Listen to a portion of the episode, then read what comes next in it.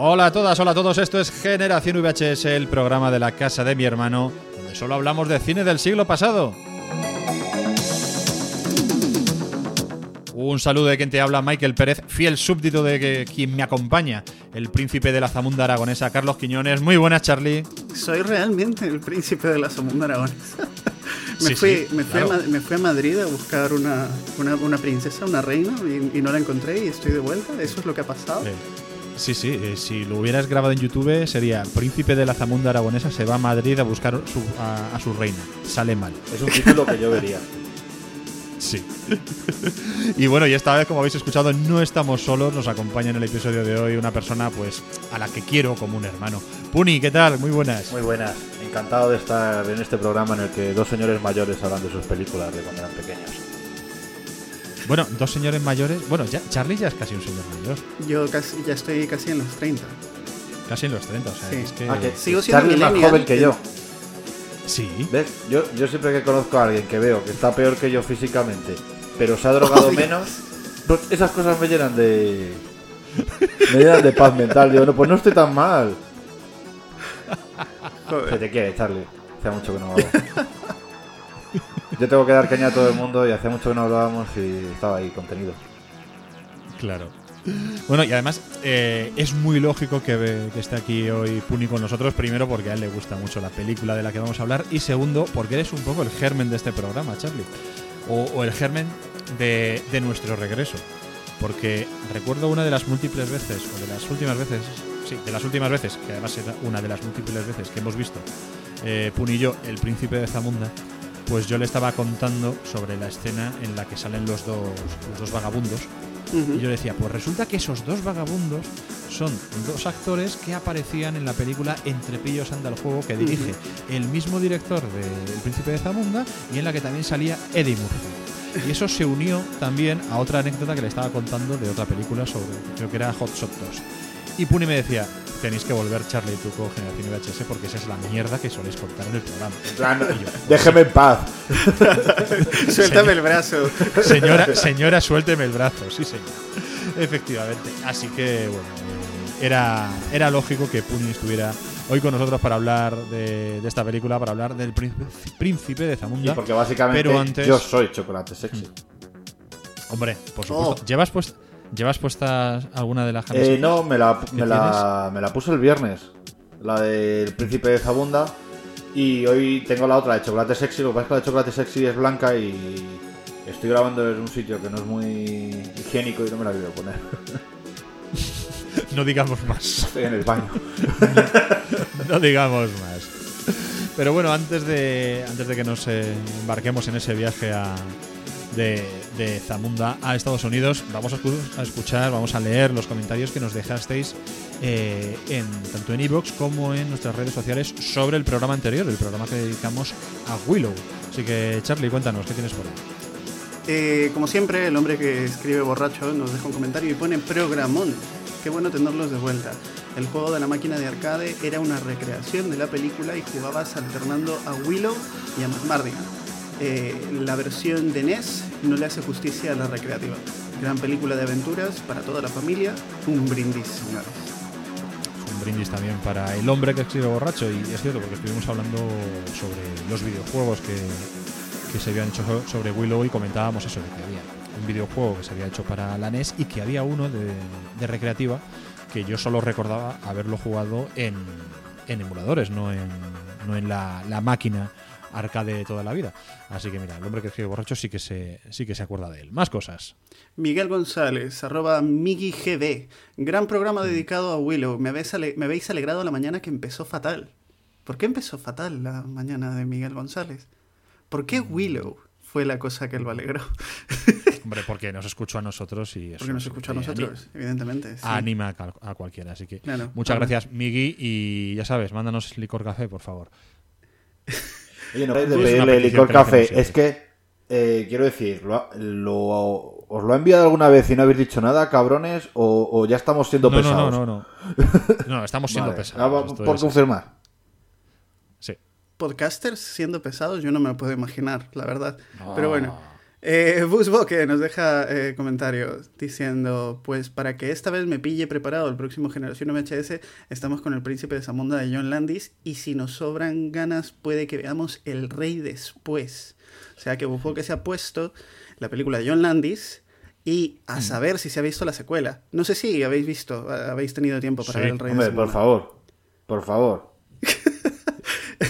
Con el, Es que con, el rollo de papel higiénico al lado, crema hidratante, ¿cómo hay que verla? Luego podemos hablar, cuando después de hablar del príncipe, podemos charlar un poquito sobre el rey, si nos sobra tiempo.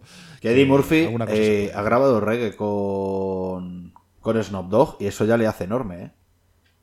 Mm. Lo Lo comentamos sé, sé, no, en, de- pro- del chico de efectivamente, oro. en pro- en El programas niño- anteriores. El, el chico de oro. Hasta pusiste la, la canción que, que, que Pusimos te la descubrí. canción. La de Red Light. yo- yo eso Buscarla sé. Eddie Murphy, Red Red, Light. Light con Snoop Dogg y oye, pues un temón.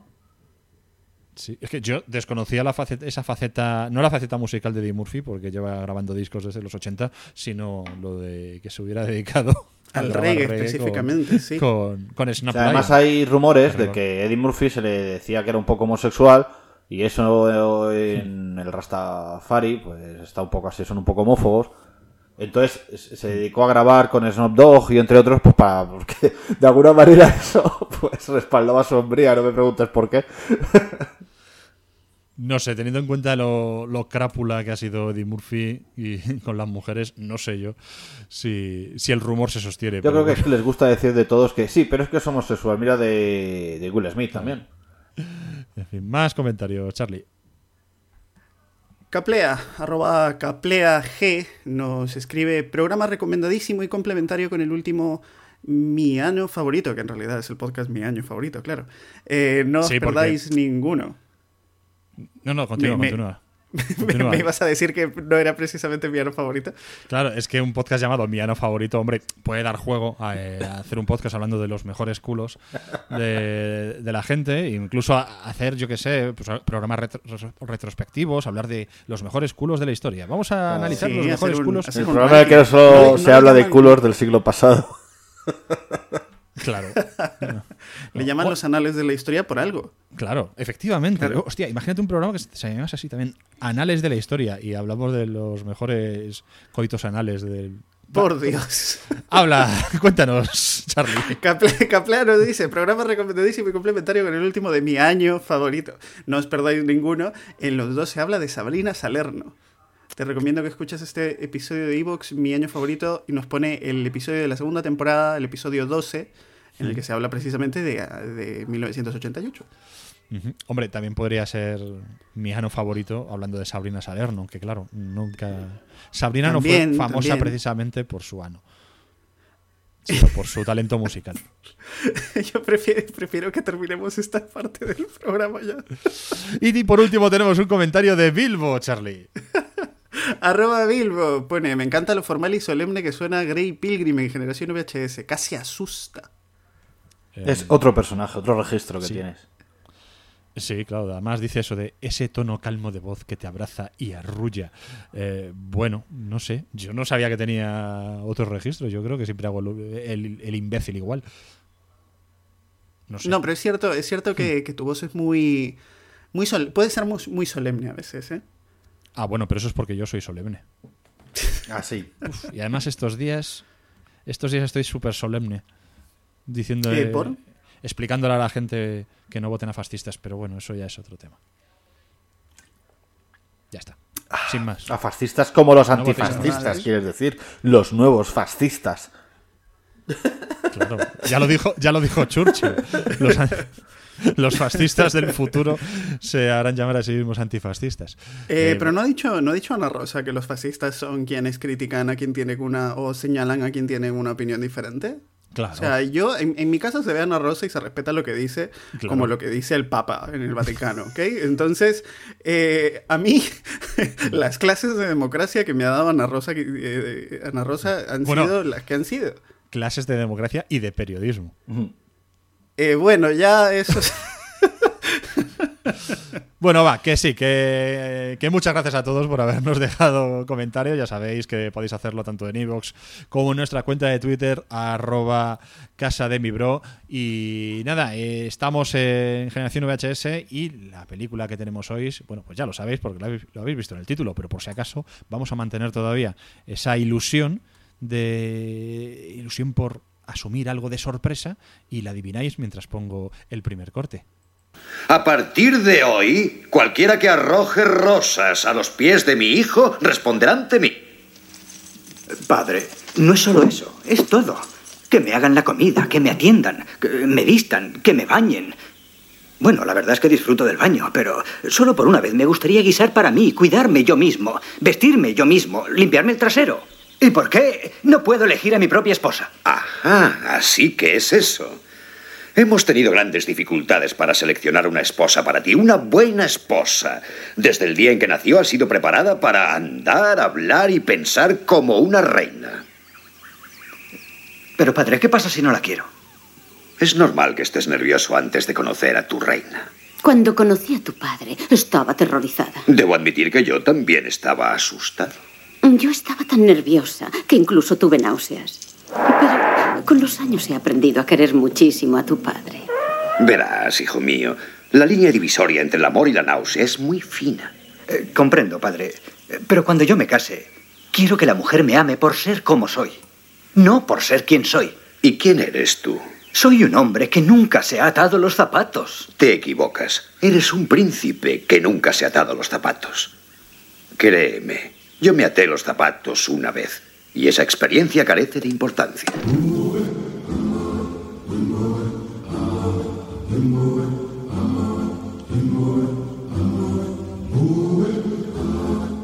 El Príncipe de Zamunda, Coming to America, en su título original, película dirigida por John Landis y con un reparto formado por Eddie Murphy, Arsenio Hall, Sally Hitley, John Amos y James L. Jones, entre otros. Una película estrenada en el año 1988 como Willow, así que llevamos dos programas que no salimos de este año. Charlie, ¿te quedan todavía más datos? Más cosas del 88. Hay, hay, hay, cosas, sí, hay, hay cosas que decir todavía de 1988. Por ejemplo, en 1988 fue el año de la exposición internacional en Australia, el que, que se inauguró el 20 de abril y cuyo tema de, de, de esa expo fue el ocio en la edad de la nueva tecnología. Eh, en Chile, por ejemplo, fue el año del, del, plebiscito contra la continuidad de Augusto Pinochet. Eh, si, va, si, vamos aquí a hablar de echar eh, fascistas del cargo, pues en 1988 se, se hizo eh, famosa la campaña del no en Chile para la, la continuidad del, del, dictador Pinochet. Nuevamente la agenda latinoamericana que te trae Carlos Quiñones aquí en Generación VHS uno de estos días voy a hacer golpe de Estado y, todo este programa se va a tratar simplemente de las elecciones en Perú porque también estamos jodidos allí. Pero bueno. Eh, en noviembre del 88 apareció uno de los primeros virus informáticos de los que hay eh, evidencia, que es el, Morris Worm, el, gusano de Morris. Eh, 80, el 88 también es el año en el que Ayrton Senna gana su primer campeonato de piloto de la Fórmula 1, después de remontar 15 posiciones para ganar el eh, Gran Premio de Japón. Eh, en 1988 eh, se da el premio Príncipes de Asturias de las Artes a Jorge Oiteza, que es escultor y poeta, considerado figura clave de la Escuela Vasca de Cultura. Entre sus obras conocidas está la fachada de la Basílica de Nuestra Señora de Aranzazu. El de las letras se le dio a Carmen Martín Gaite y eh, José Ángel Valente. en España en, Zaragoza en 1988 se inaugura un monumento, el, el, Monumento a la Paz del artista eh, Francisca eh, Martín Cano, que también es eh, arqueóloga e, e, historiadora y tiene un montón de publicaciones en revistas científicas sobre el papel de la mujer en el arte. Y para eh, la gente de Madrid, este fue el año en el que se inauguró la Torre Picasso, el rascacielos, que durante muchísimos años fue el edificio más alto de Madrid, con sus 43 plantas y sus 157 metros de altura. Eh, hablábamos un poco en el episodio anterior también de los estrenos televisivos que se habían dado en España. Eh, podías ver, por ejemplo, el 3x4, eh, El Cajón Desastre, que era un programa infantil este que presentaba Miriam Díaz Aroca, Cerca de las Estrellas, de Ramón Treset, Gatos en el Tejado, que era esta serie protagonizada por José San Cristán. ¿Cómo se llamaba esto? Eh, Juzgado de Guardia, La Ley de los Ángeles, eran programas que podías encontrar en, la, parrilla televisiva eh, española. ¿Y quiénes nacieron en 1988? Eh, creo que en algún momento mencionamos, por ejemplo, que Conor McGregor es del 88, Robert Lewandowski es del 88, Emma Stone, Bryce F., nuestra Paquita Salas, Ana de Armas. Conchita Wurst, Cristina Pedroche, Blanca Suárez, entre otros. Y bueno, entre las películas estrenadas ya lo hemos comentado también hasta el hartajo, pues Arde Mississippi, Rainman, eh, Akira, que no, llegó que no llegó a España hasta el 92, eh, Halloween 4, El retorno de Michael Myers, El muñeco diabólico y por supuesto El príncipe de Zamunda, que es la película de hoy. El príncipe de Zamunda, que bueno, que tiene una historia realmente que tampoco es algo que sea de lo más original. Es la historia del príncipe azul buscando a su cenicienta o, la típica historia del ricachón que quiere vivir pues, como la gente de la plebe. ¿vale? Eh, son historias que son más viejas que el hilo negro, pero que Eddie Murphy usó a su gusto para crear la historia de Kim y su búsqueda del amor. O no, porque escuchad esta otra historia que os voy a contar. Eh, un rico, educado, arrogante, extravagante y déspota potentado de un país africano viaja a América en una visita diplomática. Le dan un tour por los Estados Unidos, conoce al presidente en la Casa Blanca, hay algunos enredos para hacer risa porque es una comedia, etc. Pero mientras está en América, pues un golpe de Estado en su país lo destituye del cargo. Su séquito le abandona, acaba tirado en un gueto en Washington, sin dinero, sin ropa, las pasa canutas tratando de sobrevivir y acaba conociendo a una chica negra del gueto que le ayuda. E incluso consigue trabajo en un restaurante de comida rápida. Al final se termina casando con la chica para evitar la extradición, se convierte en el emperador del gueto, viven felices y comen perdices. Bueno. Pues esto que os cuento es la idea real de un humorista eh, llamado Art Buchwald que en 1982 le ofrece este concepto, ni, siquiera era un guion por entonces, a la Paramount. Era una cosa que se me había ocurrido. Claro. Era una idea, un concepto para una película que se iba a llamar Rey por un día.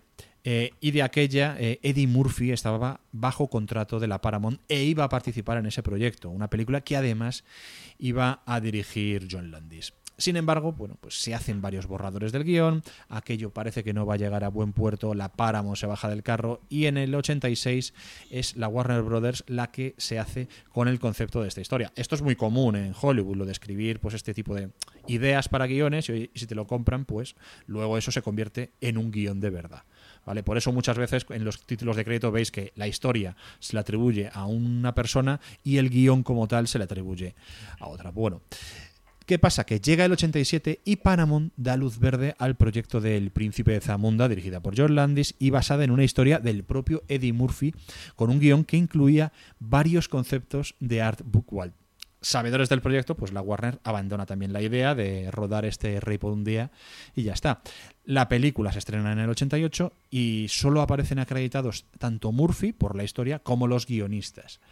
Y ninguno de ellos era Bookwald.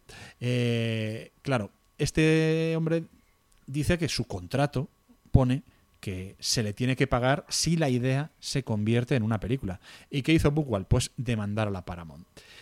En 1990 es cuando tiene lugar el juicio. Buchwald le reclama a la productora 5 millones de los 300 que ha recaudado de la película desde su estreno. Claro, la Paramount obviamente dice que, no hay caso, que la idea original es de Murphy y que el guion es cosa de otros dos señores, de David Sheffield y de Barry W. Blaustein. O sea, que Buchwald no tiene nada que ver. Uno de los argumentos de los abogados de la productora es que la única semejanza eh, es que ambos personajes principales son negros.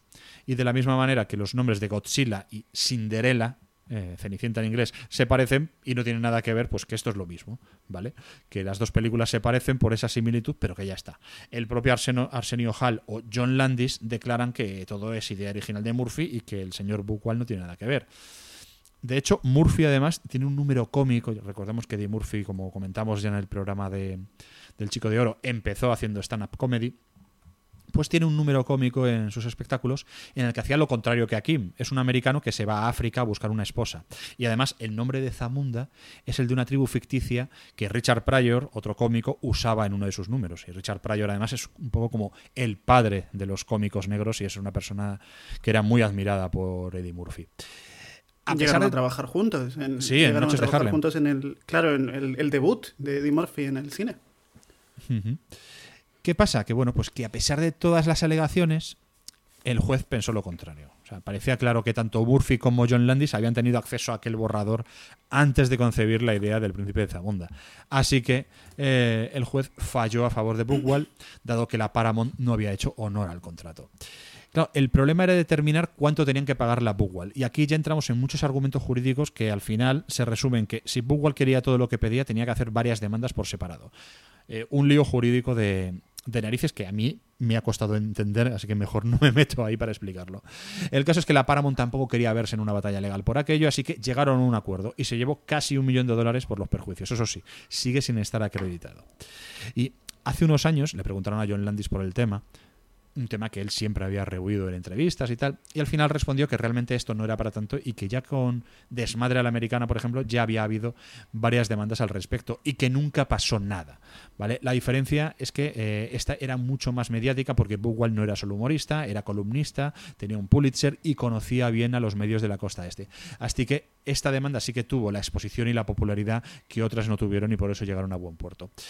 Y en los una de las últimas declaraciones de John Landis sobre esto dijo que realmente los mayores beneficiados de toda esta historia fueron Eddie Murphy y él, porque la Paramount había guardado siempre muy celosamente los libros de cuentas respecto a lo que había ganado la película, lo que había recaudado. Todo este embrollo eh, hizo que la Paramount tuviera que sacar a la luz, que abrir los libros, como dijo decía John Landis en la entrevista. Con lo cual, pues a Eddie Murphy, a John Landis le tendrían que haber pagado, eh, le pagaron bastante más de lo que le habían pagado en un principio, porque la película efectivamente fue un éxito y, recaudó un montón en, todo el mundo. Así que bueno, historia original o no, no sabemos, pero el caso es que al señor Art Bullwald eh, un juzgador le dio la razón. Mm, ¿Vosotros qué pensáis? ¿Realmente se parecen tanto las dos historias como para que sean merecedores se parecen, pero... de 900.000 dólares. Pero yo que sé, los argumentos que tiene Eddie Murphy sobre su sobre su número y su movida. Es que tampoco es una idea que digas, hostia, se rompió la cabeza, ¿sabes lo que que decir? Por otro lado. Entonces, pues yo que sé, eso, eh, creo que, que puede llegar fácilmente a ese punto. También habría que ver si esas cosas que argumenta, como el africano que va desde América a buscar mujer a África y tal, o como... O sea, si todas esas cosas no, no se le ocurrieron también después de, ese borrador. Hmm. Pero yo que sé, a saber cuántas ideas... Es que si empezamos así, a saber cuántas ideas llegan. Es que lo que es raro es que te compren ya una idea de ese tipo, no el guion hecho. Hmm. Sí, al final eh, todo, todo, esto eh, depende mucho de la... Eh, las capacidades que haya tenido Bookwald, ¿no? De demostrar que esa historia era única eh, en ese momento y que inevitablemente llegó a las manos de John Landis o de Eddie Murphy y a partir de esa historia que era única para él, eh, esto evolucionó ¿no? Eh, hasta llegar a la historia que presentó Eddie Murphy para eh, El Príncipe de Zamunda. Pero claro, es que si escuchas la historia de, de, Eddie Murphy, él también tiene formas de fundamentarte de dónde están sacados los elementos que luego incorpora la historia del Príncipe de Zamunda. Entonces, mientras eh, es em, un poco eh, ingenuo pensar que eh, la historia de Bugwald tiene elementos únicos que no se le pueden haber ocurrido a nadie más. también es ingenuo pensar que en algún momento alguien de la Paramount dijo, oye, yo he escuchado esta, esa idea antes, pero la tuya es mucho mejor, ¿no? O sea, tiene la base, pero es mucho mejor, así que hagamos la tuya. no recuerdo quién me la dijo, no recuerdo quién me la comentó. Pero vamos a hacer esa peli. Y esta historia que os he contado, la historia de Bugwald, aparte de Al Príncipe de Zamunda, ¿no os recuerda a otra película? Em, ¿A cuál? A mí me ha recordado la historia de Rasca y Pica en Los Simpsons. ¿De? Rasca y pica en los Simpsons, si te sirve. no, pues no, pero sí que pensé que me ibas a decir otra película que tú has visto, porque además la has visto conmigo. he visto eh, cada mierda. Una película de 2012 eh, protagonizada por Sacha Baron Cohen, o lo que es lo mismo, por Borat. Ah, ¿No recuerda la historia del dictador? Eh, eh, eh, cuando, cuando has preguntado por, por una peli he pensado en, en ello, pero in- incluso eso me parece como que el hilo es muy fino, ¿no? Sí, O sea, pero realmente va de un dictador de un país norteafricano que al final le, le deponen y acaba en Estados Unidos eh, con lo opuesto. Y, eh, y se termina medio enamorando de un activista y tal. Y es una película que además he ido a comprobarlo y bueno, está producida por eh, 4x2 Films, pero está distribuida por la Paramount. Hombre, aquí ya es hilar muy fino que la Paramount tenga algo más que ver, pero el argumento me recuerda mucho más a esta que al príncipe de También es que llega la, llega la cosa a un punto en el que, en el que claro, eh, tener una idea y ya esperar estar viviendo de ella toda la vida, ¿sabes? Con, con argumentos a lo mejor hasta cierto punto tan básicos o tan ampliables. En fin, bueno, ese era el dato. Entonces, tenemos por un lado la historia, el guion, ¿vale? Eh, otra pata del banco sería Eddie Murphy, pero ya hablamos mucho de Eddie Murphy cuando, cuando hablamos en El Chico de Oro. Luego debatiremos algo, algo sobre la carrera de Murphy más tarde. Pero la otra parte importante de esta película es el coprotagonista, que es Arsenio Hall. Que Arsenio Hall aquí en, en España n- no le tenemos muy, muy identificado. No, no es un personaje muy conocido, salvo para algunas personas, pero en Estados Unidos es, es un tipo muy famoso. Es una institución televisiva. Sí, eh, durante muchos años, a ver, la- digamos que las dos cosas por las que es eh, popular en el imaginario colectivo en Estados Unidos es, uno, el príncipe de Zamunda, y eh, la segunda razón es el Arsenio Hall Show, que es este late night que tuvo durante muchos años, ¿no? Eh, y precisamente eh, de el- la, la propia historia del programa de el Arsenio Hall Show es un poco complicada porque se va hasta forma parte inevitable de las decisiones que por aquel entonces estaba tomando la NBC eh, teniendo ya la idea de reemplazar en algún momento a Johnny Carson. Eh, pero vamos a hablar también de, de dónde sale Arsenio Hall, porque Arsenio Hall nace el 12 de febrero de 1955 en Cleveland, Ohio. Eh, se aficiona a la magia durante su adolescencia, ¿vale? Entra a, a la Universidad de Kent State y allí se gradúa en el grado de Speech, que yo he intentado buscar si alguna universidad en la actualidad tiene ese grado. Un grado de Eh, oratoria. en- es, sí, es eh, oratoria, y, pero, eh, por ejemplo, pertenecía al club, de, al club competitivo de la universidad también. Eh, así que probablemente se enfrentaba en debates o en la elaboración de discursos, por ejemplo, Mm. ponencias publi- públicas, compitiendo con los equipos de otras universidades. Claro, esto que, esto que vemos en muchas películas, esto de los clubes de debate que ponen a, a la gente a debatir y que realmente no tienen por qué creer eh, en lo que están defendiendo, pero que su objetivo es defender esa idea para convencer al público. Algo que aquí se, han- se hace también en algunas universidades privadas, cosas así. Eh, leí no hace mucho un artículo sobre, sobre un político eh, español que era muy bueno en eso, mm, a pesar de tener que de- defender cosas con las que obviamente no predicaba. Y qué casualidad que ese político está en una formación de centro, de lo que llaman el centro, pero bueno, esto es Por lo que sea. por lo que sea. Ay, ay, ay. En fin, ¿cómo, cómo sois los demócratas? eh? Ya, no se ¿Cómo puede hablar con li- ya no se puede hablar de la libertad. Eh, no, pero sin ir más lejos, en la Universidad Rey Juan Carlos, eh, de la que nosotros dos salimos, eh, Algunos esperamos huir más. se, se, eh, aplicó durante unos años el, el, eh, esta, esta serie de eventos que buscaban ser un, un modelo de Naciones Unidas. Y cuando te inscribías a participar en, en, eh, en el modelo de Naciones Unidas, muchos de los estudiantes que participaban, por supuesto, eran de eh, relaciones internacionales, o de ADE, o de eh, Derecho. em, y al- algunos que tenían que ver con comunicación, pero entrabas allí con simplemente la idea de participar en, esta, en este eh, simulacro ¿no? de, de las Naciones Unidas y luego terminabas defendiendo a la nación que te era asignada dentro del Comité de las Naciones Unidas que te tocara. Eh, tú no ibas y decías, bueno, yo quiero ser Alemania, yo quiero ser Francia. No, si, si alguien te decía, oye, tienes que ser Corea del Norte, Oh, eh, tú te tenías que currar el investigar un poco sobre cuáles eran, ¿no? digamos, los, eh, eh, los elementos más fuertes que podías defender en un debate, en una sesión. Había gente que se lo tomaba de forma más performativa, ¿no? Y directamente iba, yo que sé, disfrazado, eh, por, ejemplo, como un comandante. Y en alguna ocasión he visto al representante de eh, Corea del Norte en estos modelos de Naciones Unidas directamente salirse de la reunión para evitar cualquier tipo de discusión, que es una representación un poco real, ¿no? Eh, pero es eso- cierto que, que, que en nuestra experiencia universitaria no hemos visto un club de debate en ningún No, momento. lo más cercano, bueno, yo todo eso que cuentas del modelo de Naciones Unidas, yo desde luego no lo viví, sería cuando ya me pasé al modelo online, pero sí que recuerdo en primero, cuando todavía yo iba en presencial, eh, aquella profesora, no recuerdo quién, que nos mandó a unos cuantos y queríamos salir al... A, a la pizarra y montó un debate político. Y yo, por lo que sea, decidí eh, representar una formación de extrema derecha.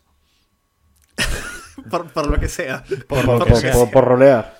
por rolear, sí. Yo, lo que dice Charlie tipo Naciones Unidas sí me parece como más típico de, de, de haberlo visto aquí en series y películas de Estados Unidos y cosas así, los debates esos, o hasta en Los Simpson otra vez.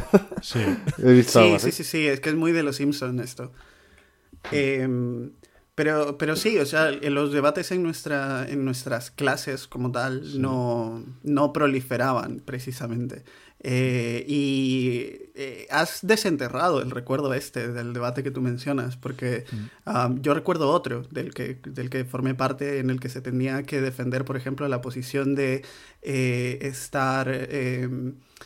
eh, decir si el exceso de información en, en Internet, por ejemplo, esto estamos, estamos hablando de 2011, ¿ok?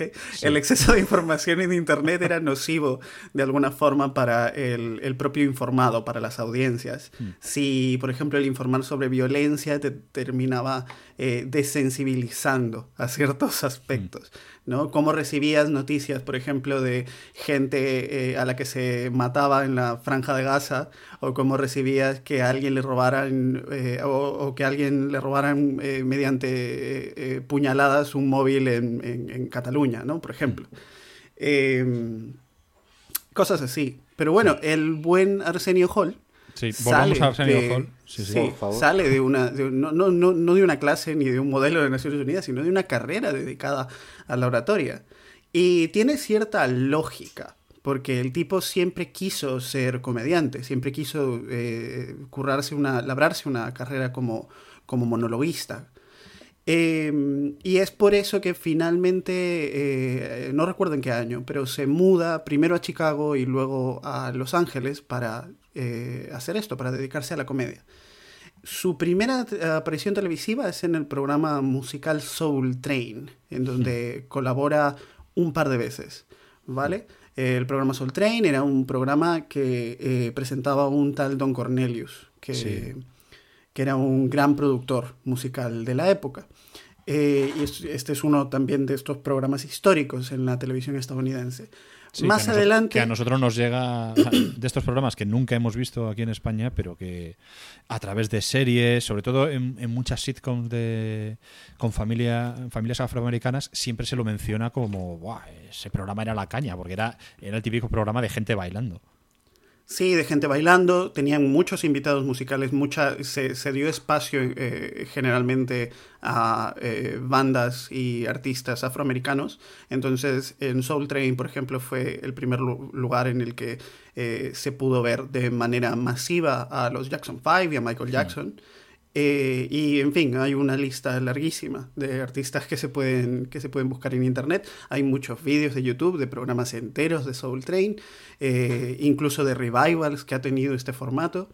Eh, pero Arsenio Hall seguiría, aparte de estas colaboraciones esporádicas en, otros programas. Eh, por ejemplo, eh, colaboró también con este programa concurso que se llama Match Game Hollywood Squares 4, en el que había como un panel que tenía que contestar preguntas compitiendo contra los verdaderos concursantes del, del programa, ¿no? Había un panel de famosos y él estaba allí en, como este comediante que de vez en cuando salía en la, en la tele.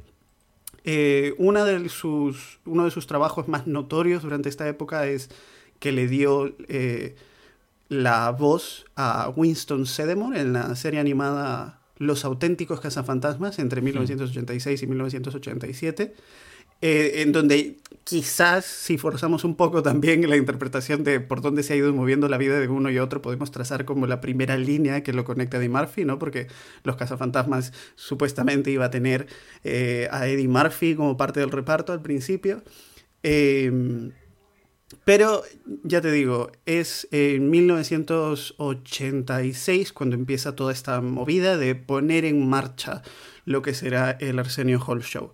Eh, ya te he comentado que, por ejemplo, Johnny Carson estaba, estaba cada vez eh, teniendo menos programas en vivo en los que a él le tocaba presentar en la, en la NBC, ¿no? en su show. Mm. Entonces lo que hacía la NBC era tener un montón de eh, presentadores invitados. Entre esos presentadores invitados estaba Joan Rivers. Y mm. Joan Rivers, se, que también era una comediante, por supuesto, fue ganando y ganando y ganando popularidad, eh, la audiencia la quería, pero la NBC y Johnny Carson no en ningún momento eh, empezaron negociaciones con ella para que ella fuese la heredera de Carson. Hmm. Eh, de hecho, el programa luego se lo dieron a Jay Leno. De hecho, hay, toda una, hay una película que cuenta toda aquella guerra que, televisiva que hubo, porque había toda una, expectación en quién iba a ser el sucesor de Johnny Carson. Claro, la gente que no sepa quién es Johnny Carson, Johnny Carson es prácticamente es uno de los, si no es el padre, pues es uno de los padres de los talk shows. Lo que vemos ahora en los late night, como vemos ahora, por ejemplo, a Buenafuente, o como que aquí trajo, por ejemplo, Pepe Navarro. Mm, Pepe Navarro también a su, a su, estilo, pero bueno, eh, esa, imagen icónica. Sí, pero esa imagen icónica que tenemos del, presentador en, su mesa con su taza y los invitados en un sofá, Johnny Carson llevaba pues actores y no, entraba a lo mejor en, temas un poco más oscuros como si hacía Pepe Navarro cuando llevaba gente como La Veneno o, o investigaban sobre el asesinato de las niñas de Alcácer y tal. Aquí te investigaba sobre eso que te sacaba a Chris, a Chris Pinklander. Claro, efectivamente. El, estilo de Johnny Carson o, del resto que le sucedieron es más parecido a lo que podemos ver hacer a, a Buenafuente. Y cuando Johnny Carson decide retirarse, pues hay toda una, una guerra televisiva para eh, con los dos los que van a ser sus dos sus dos posibles sustitutos. Por un lado está David Letterman y por otro lado está Jay Leno. De hecho hay una película para televisión, yo creo que la vi en, en Canal Plus hace años, que, que trataba precisamente sobre sobre eso, sobre quién, sobre esa, esa competitividad entre, entre ambos presentadores para ver quién iba a ser el, el sucesor de, Carson. Sí, y, esto además ha sido incluso documentado, en, aparte de en series y documentales, en, un montón de libros y biografías. se hablaba, por ejemplo, de que, de que Jay Leno se escondía en los armarios de la NBC a escuchar qué decían los ejecutivos de él. Eh, y, todavía cosas más extravagantes del, propio Jay, ¿no? Pero eh, lo cierto es que John Rivers se ve confiada de que en algún momento le van a tender la mano y le van a ofrecer un contrato y esto no ocurre.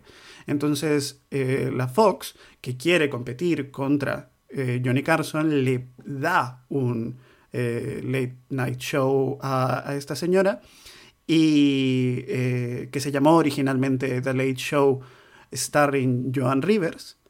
Eh, y la, cosa es que a pesar de irle bien con las audiencias, las relaciones entre los ejecutivos de Fox y la propia Rivers se van tensando cada vez más y más hasta que eh, terminan rompiendo lazos en 1987. Eh, Rivers eh, deja la silla de presentadora y Fox empieza a hacer un experimento también, que es invitar a un montón de estrellas invitadas para que sean ellos los presentadores del programa. Uno de ellos es Arsenio Hall. Arsenio Hall le va de putísima madre en el trabajo, pero Fox no le ofrece un contrato, no le dice, hey, quédate. Y de hecho le dan tanta libertad que Arsenio Hall, eh, cada vez que le preguntan sobre si planea quedarse, él en realidad confiesa, ¿no? Que eh, muy abiertamente que eh, está allí hasta que encuentre cosas más interesantes que hacer. Una de esas cosas más interesantes que hacer fue, por ejemplo, en 1987, eh, empezar a trabajar con Eddie Murphy en la historia de Coming to America. Posterior al rodaje y el estreno de Coming to America, eh, es eh, la C, bueno, no la CBS, Paramount, que ya, que ya que estábamos hablando, por ejemplo, de quien se encargó de producir y distribuir Coming to America, Paramount le ofrece un contrato a Arsenio Hall, Arsenio Hall acepta y este contrato es para que presente un talk show de noche eh, que va a ser sindicado y la CBS se va a encargar ¿no? de la distribución del programa. Eh, y así nace finalmente el Arsenio Hall Show, que se convirtió en un éxito instantáneo. Eh, empezó a emitirse en enero de 1989 y duró hasta mayo de 1994. Eh, ahora, Arsenio Hall, a pesar de eh, ser muy conocido, se separó, eh, digamos, se alejó de las cámaras durante mucho tiempo, posterior a la cancelación del Arsenio Hall Show. Él habla, por ejemplo, de que se fue para prestarle más atención y dedicarse a la crianza de sus hijos, a estar con su familia, ¿no? Y es por eso que en 2013 decide tener un revival de este show, pero lo cancelan eh, porque no ha llegado a las cuotas de éxito esperadas y lo cancelan después de que tiene solo una temporada. Eh, pero es, eso, el Arsenio Hall Show fue un, eh, digamos, un, hito cultural en la, cultura no solo televisiva americana, sino en la cultura afroamericana, hmm. porque los, muchos de los invitados que tenía pues eran gente que normalmente no tendrías en, eh, digamos, en el late show más mainstream, ¿no? Eh, uno de, no, no, no, sé si lo estoy recordando bien, porque esto ya, no, y esto ya no lo tengo en los apuntes, estoy hablando solo de memoria, pero eh, recuerdo mucho cuando un grupo activista por derechos LGTB, que se llamaba Queer, Queer Freedom, o algo así, eh, ahora mismo no me acuerdo.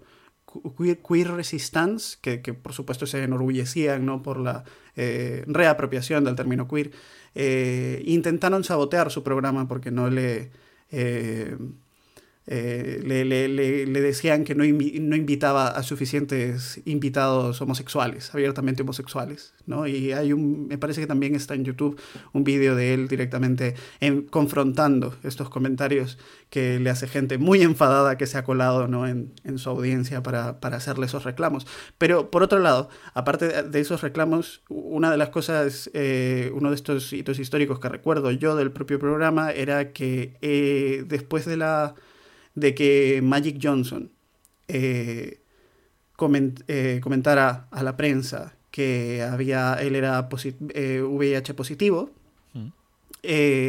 fue uno de los primeros en invitarlo al programa y darle una entrevista. compartí hace poco en Twitter, también en el 92, una de las entrevistas clave que le hizo a él por aquel entonces candidato eh, porque las elecciones llegarían meses después, al candidato Bill Clinton, en el que Clinton eh, aprovecha el programa totalmente para conectar con el votante joven o el votante afroamericano, ¿no?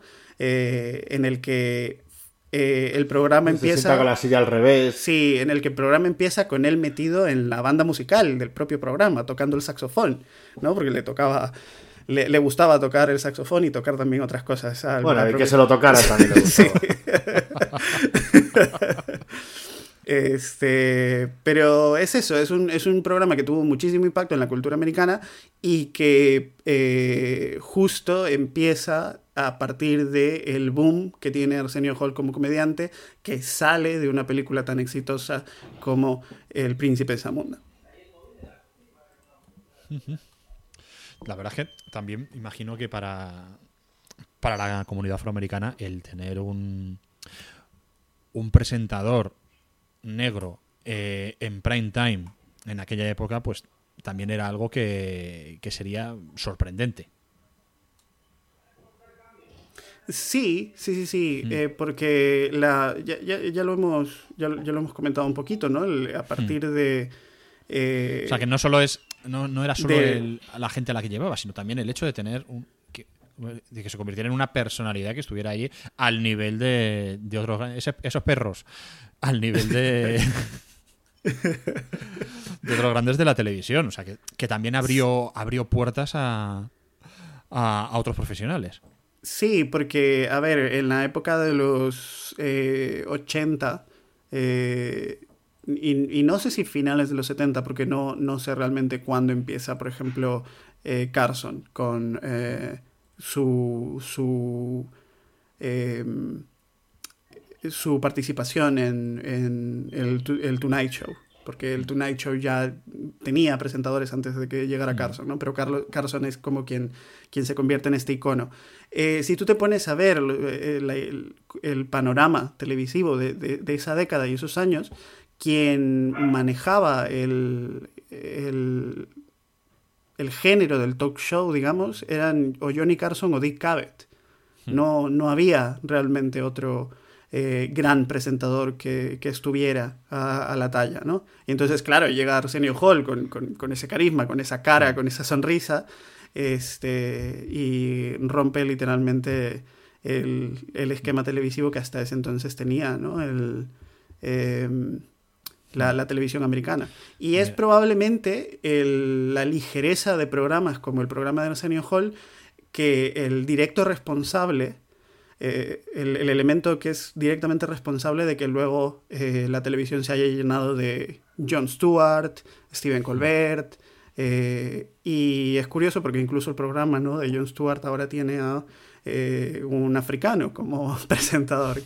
Así que, que sí, es un programa. Se nos está llenando todo esto de una gente, de verdad. La tranquilidad es lo que buscamos la claro. gente. Johnny Carson estuvo presentando el Tonight Show desde octubre del 62 hasta mayo del 92. Casi 30 años. Sí, porque es en... O sea, me acuerdo que Letterman deja eh, la NBC más o menos entre el 92 y el 93 y el The Late Show con David Letterman se, se estrena en CBS en el 93, por ejemplo que eh, esta es una cosa que tuvo que sufrir el propio, el propio Hall. O sea, el programa de, de Arsenio Hall termina, entre otras cosas, porque tiene que competir contra David Letterman. Hmm. Y David Letterman además es el... Eh, ya no es como la CBS ha comprado los derechos de tal programa de Paramount. No, no, no, no. Es la CBS produciendo el programa de Letterman. Entonces todo ese espacio televisivo que hasta, ese, que hasta el 93-94 Arsenio Hall se había ganado, lo empieza a perder porque claro, es que todo el mundo quería ver a David Letterman. Hmm. Es un poco toda esa guerra, salvando muchísimo las distancias, pero me recuerda a cuando aquí en España hubo muchísimos, muchísimos intentos de destronar a Crónicas Marcianas, que era el gran programa de, de la noche, aunque no era realmente un, un, late night al uso, y surgieron un montón de programas eh, en la 1, en Antena 3, y ninguno lograba dar con la tecla y todos hubo uno además yo creo que el que presentó Máximo era como si fuera obligatorio sí. que tuviera que haber hmm. y recuerdo el de Máximo Pradera duró una semana es que no aguantaron más o sea una... pues como otro hubo del Wyoming también que duró nada hmm. En la primera o una cosa así sí sí sí el de, el de, la azotea lo que pasa es que creo que el de Wyoming no sé si al final intentaron ser listos y, y era solo una vez a la semana era el no hormiguero era... mal era un hormiguero mal. hormiguero mal. pues ya Digo que tenía también marionetas y eso, me suena, ¿eh? Como, ¿no? Como sí. trancas y barrancas. Bueno, Era una mezcla volviendo entre, a... claro, entre Sí. el hormiguero y casado con hijos, o lo de la serie de Mr. Floppy, pero con el Wyoming. Dios mío. No me acuerdo, algo así me suena. Bueno, tenemos ya, antes de ponernos ya a hablar de verdad de la película, la otra tercera pata de este banco es el director, ¿vale? John Landis, que es, es un currante de, de la comedia, es uno de los grandes nombres de la, de la comedia norteamericana, a pesar de que en los últimos años solo está haciendo trabajos alimenticios, dirigiendo capítulos de series de televisión, produciendo y poca cosita más. Pero tú te pones a ver la filmografía de John Landis y te encuentras clásicos como Desmadre a la Americana, Granujas a todo ritmo, la de los Blu- Blues Brothers, Entre pillos anda el juego, Espías como nosotros, que era una película que a mí me encantaba, la de los tres amigos o esta, El Príncipe de Zamunda. Eh, esto solo en comedia, porque dentro del terror también dirigió esa maravilla que es Un hombre lobo americano en Londres. y, y ese toque entre terror y comedia fue el que le valió para que se fijaran en él para realizar el videoclip de Thriller de Michael Jackson. Este, el videoclip que recordemos, como videoclip dura poquito, pero que si lo ves completo es un corto de unos 15 minutos, más o menos, creo recordar. El thriller de Michael Jackson del 83. Y luego repetiría con Jackson con el vídeo de Black or White de 1991. Pero el año 83 es el año clave para John Landis. En realidad el 82, que es cuando se filmó todo, tanto para lo bueno como para lo malo. Thriller, aquí ya lo hemos dicho, Entre pillos anda el juego. Esta es la parte buena. Eh, lo malo es En los límites de la realidad, la película sobre la serie de Twilight Zone. Para quien no le suene esta serie, pues bueno, es una antología de historias de terror y ciencia ficción. Cada capítulo es una historia distinta. Muchos capítulos tienen además pues artistas invitados, eh, actores famosos que iban, rodaban aquella historia y, ya está. Es una serie clásica de la televisión norteamericana y la película pues trataba de recrear eh, ese estilo con varias historias cortas dirigidas por gente distinta. Y, y qué gente, o sea, Joe Dante, George Miller, Steven Spielberg y el propio John Landis. Eh, el problema es que hubo un accidente terrible, apocalíptico, durante el rodaje del segmento de Landis. La historia iba de un tipo racista y cabrón, interpretado por, Santi- digo, de, por Big Morrow, que para recibir una lección, una lección kármica, digamos, pues acaba viajando en el tiempo y es perseguido pues por los nazis, por el Ku Klux Klan y después se ve envuelto en un ataque aéreo con helicópteros en plena guerra de Vietnam. Ahí, pues ya redimido de su racismo, pues carga con no- dos niños vietnamitas a los que trata de salvar la vida durante este ataque norteamericano. Spoiler, sale mal, pero sale muy mal. Salió porque muy mal. Salió muy, muy mal. Un fallo en la pirotecnia hizo que el piloto del helicóptero perdiera el control, volara demasiado bajo y decapitara a Big Morrow y a uno de los niños con las hélices. El otro niño murió aplastado por el helicóptero. Los extras Mm. salieron ilesos. Dicen que Big Morrow le decía a un compañero de rodaje antes de ponerse a ello diciendo, no sé qué coño hago aquí, tenía que haber pedido un doble. Palabras premonitorias. Todo esto, claro, pues causa una conmoción en Hollywood. Primero por lo trágico del asunto, después porque hubo bastantes fallos de seguridad y encima los niños habían sido contratados ilegalmente. Una tragedia que hizo que cambiaran muchas cosas en la seguridad de los, de los rodajes y también en la legislación que protege a los niños actores. A Landis y a otros tres de sus colaboradores les denunciaron por homicidio imprudente, negligencia y trabajo infantil ilegal, pero salieron absueltos. Eso sí, a raíz de eso se rompió la amistad entre Landis y Steven Spielberg. Aun con todo esto, cargando con esa mala reputación, pudo seguir trabajando, con mayor o menor éxito. Y si llegó al asiento del director de El Príncipe de Zamunda, fue porque Murphy se encaprichó y quería que el director fuese John Landis. Aún así no terminaron muy bien, se cabrearon y luego ya se reconciliaron años después para hacer ese esperpento que es Super Detective en Hollywood 3, que también dirige John Landis. Y es que después del Príncipe de Zamunda, la carrera de John Landis no ha sido gran cosa. Ya hemos mencionado Super Detective en Hollywood 3, pero también es culpable de Oscar quita las manos, aquella horrible de Sylvester Stallone haciendo de mafioso. Eh, cuando, cuando Stallone decide dedicarse a la comedia, hace Oscar quita las manos y luego Alto mi madre dispara. O sea que Stallone también elige bien los, los papeles. Eh, John Landis también dirige La familia Stupid, Blues Brothers 2000 o Sangre Fresca, que es aquella de vampiros que era regulera. Y quizás lo más rescatable es que dirigió varios capítulos de la serie Sigue Soñando, que alguna vez hemos comentado aquí, que era una serie que aquí en España se emitió en Canal Plus y que era la historia de un publicista divorciado que te contaba pues sus aventuras y sus problemas con las mujeres, pero la gracia que tenía es que los pensamientos de esta persona te la te los reflejaban con cortes de series y programas clásicos, casi todos en blanco y negro, de la televisión norte, norteamericana, porque jugaban con el hecho de que al niño, eh, al, al hombre este, cuando era niño, lo plantaron delante de la televisión y había, cre- había crecido educado frente a la pantalla, sin más.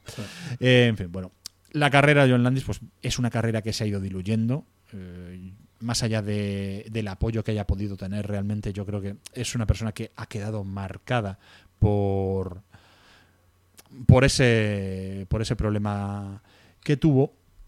Y una curiosidad para, para, para terminar.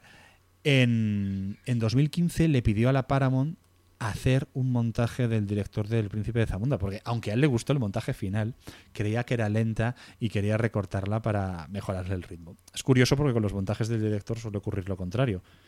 Que Sí, siempre a- a- quiere... Es que además, ¿para qué quieres hacer un montaje del director para quitar cosas? no tiene sentido. Pues eso. En plan, quiero volver a editarla, pero con menos cosas, ni que fuera por la de dragón. Claro. Eh, Landis, eh, o sea, la Paramount le dijo a Landis que no, que el original ya estaba bien, que no hacía falta que hiciera ningún montaje. A mí Suélteme esto el brazo, señor. Pero- Sí. A mí esto me da igual, pero yo, ya- yo ya solo por, por joder, yo voy a lanzar el hashtag release de Landiscat, que ya está bien. Así Eh, yo, yo, yo quería decir que, a ver, es cierto que ha ido trabajando, que, que después de eh, los 80, la carrera de, de Landis no va precisamente viento en popa. Eh, pero yo creo que de manera justificada. Porque muchas de, o sea, has contado, ¿no? La historia del, del accidente. Y sin duda es un evento que públicamente lo marcó, ¿no? En la corte pública está condenado completamente. Pero eh, durante el juicio se ve que la gente que trabajaba con él eh, no decía precisamente cosas buenas de él. Eh, todo el mundo, eh, por ejemplo, decía, ah, eh, te puedes tomar como que está bromeando, pero en realidad no está bromeando cuando le hablas de cosas serias, ¿no? Hay muchos comentarios que se hicieron públicos cuando, cuando se recibió el testimonio, el relato de gente involucrada en, en el rodaje y en el accidente de manera directa, que hacen pensar pues que Landy un, un poco gilipollas es. Eh, y por eso me hace gracia el hecho de, de también que has comentado, ¿no? La, eh, estos desentendimientos, estos roces que vieron durante el rodaje de El Príncipe de Zamunda entre Landis y Eddie Murphy, porque yo lo había recogido aquí en mis apuntes y eh, ellos ya habían trabajado antes, habían trabajado en Entre Pillos anda el juego, eh, y lo que a mí me causa gracia especialmente es el hecho de que tenemos eh, declaraciones de Eddie Murphy comparando las dos experiencias. Y eh, decía en una, en una entrevista, por ejemplo, tuvimos confrontaciones. No llegamos a los golpes, pero nuestras personalidades no encajaron. Él me dirigió en, entre Pillos anda el juego cuando yo era un crío que estaba empezando, pero él me seguía tratando como un crío cinco años después, durante El Príncipe de Zamunda. Y yo lo contraté para dirigir la película. Yo iba a dirigir El Príncipe de Zamunda, pero sabía que Landis había hecho tres películas de mierda, una, delante de, una detrás de otra, y que su carrera estaba eh, pendiendo de un hilo después del juicio de En los límites de la realidad pensé en que el tío había sido amable conmigo cuando hice Entre Pillos en el juego, así que decidí darle una oportunidad. Estaba haciendo todo lo posible para ayudar a este tío y me jodió. Ahora tiene una película exitosa en su currículum, una película que ha hecho más de 200 millones de dólares en taquilla, a diferencia de un par de películas de mierda, que es donde preferiría verlo ahora. Ay, madre mía. Entonces la, la, relación no terminó muy bien. Incluso el, el, el, propio Landis tampoco le dedicaba las palabras más bonitas a Eddie Murphy. Decía que mientras había sido eh, totalmente eh, genial trabajar con él en Entre Pillos del Juego, que era un tío joven y lleno de energía y, y muy curioso, que el Murphy de El Príncipe de Zamunda era un cerdo desagradable, un gilipollas. No, que a lo mejor estaba un poco ya endiosado. Puede, puede. A ver, es Eddie Murphy. O sea, toda, claro. su, todo, toda su personalidad, esa imagen pública, era la de un tío muy arrogante. Hmm. Así que no me sorprendería ah, sí. que, claro, el propio Eddie Murphy también es un gilipollas. el beef, el beef entre John Landis y, Y Eddie Murphy. Bueno, hablemos ya de, de la película en sí. Eh, recordemos todo esto empieza, toda esta historia, empieza en ese lugar bucólico, maravilloso, precioso, opulento que es Wakanda. Zamunda. Casi. El- yo, yo quería decir que el inicio de la película es muy El Rey León. sí, Sí. antes incluso del Rey León. La música en sí. Sí, eh, muy, muy- la música, aquella- aquellas imágenes ¿no? que van entrando muy, muy lentamente también al, al escenario este tan, eh, ¿cómo lo has llamado? Bucólico. Bucólico. Eh, pero... Que voy, a, que voy a poner la voz que la voz que arrulla que le gusta a Bilbo. Bucólico. Bucólico. Eh, y finalmente llegamos a Zamunda y en Zamunda eh, vemos la rutina matutina que tiene la, eh, la realeza, el, el Akim, el príncipe de Zamunda, ¿no? No, Puni, ¿a ti te gustaría despertarte así todos los días? O sea, eh, en serio, o sea, que te despierte un coro, una orquesta y todo lo demás. No, Yo, a ver, prefiero más la higiene, que me, que me bañen como él, que, que despertarme así con tanta gente. A lo mejor me asusta un poco. No, porque es cierto, Es él, tiene, él todo un personal agobiante. que, bueno, personal, son todas mujeres que están buenísimas, que... eh, Hombre, pero además es que es el día de su cumpleaños, entonces tampoco es que- sé si todos los días se despierta exactamente o así. Igual ese día es un poco más exagerado.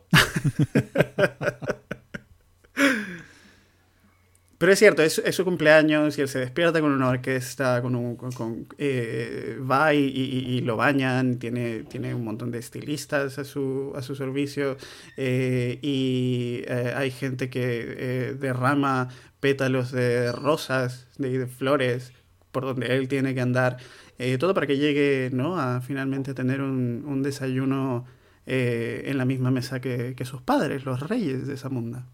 Mesa kilométrica, en la que se tienen que comunicar con un, con un micrófono, hasta que decide que romper el protocolo e ir a, a, a desayunar con ellos frente a frente, a la ICO, sin cumplir la normativa COVID. Además está sin, man- sin mascarilla ni nada. Que- sin mascarilla, porque allí en Zamunda no hay COVID. Lo que pasa es que ya estaban vacunados, se les, se les ofreció y accedieron. Claro. Eh, No, es que a lo mejor Zamunda es como Wakanda y están mucho más desarrollados tecnológicamente. claro, Y, y ellos ya tienen la vacuna mucho antes. claro, una claro, una claro. vacuna de Yo vibranio. creo que les va parecido. Pero eh, lo que deja eh, claro esta escena, creo yo también, es eh, todo lo que eh, significa el personaje de Akim.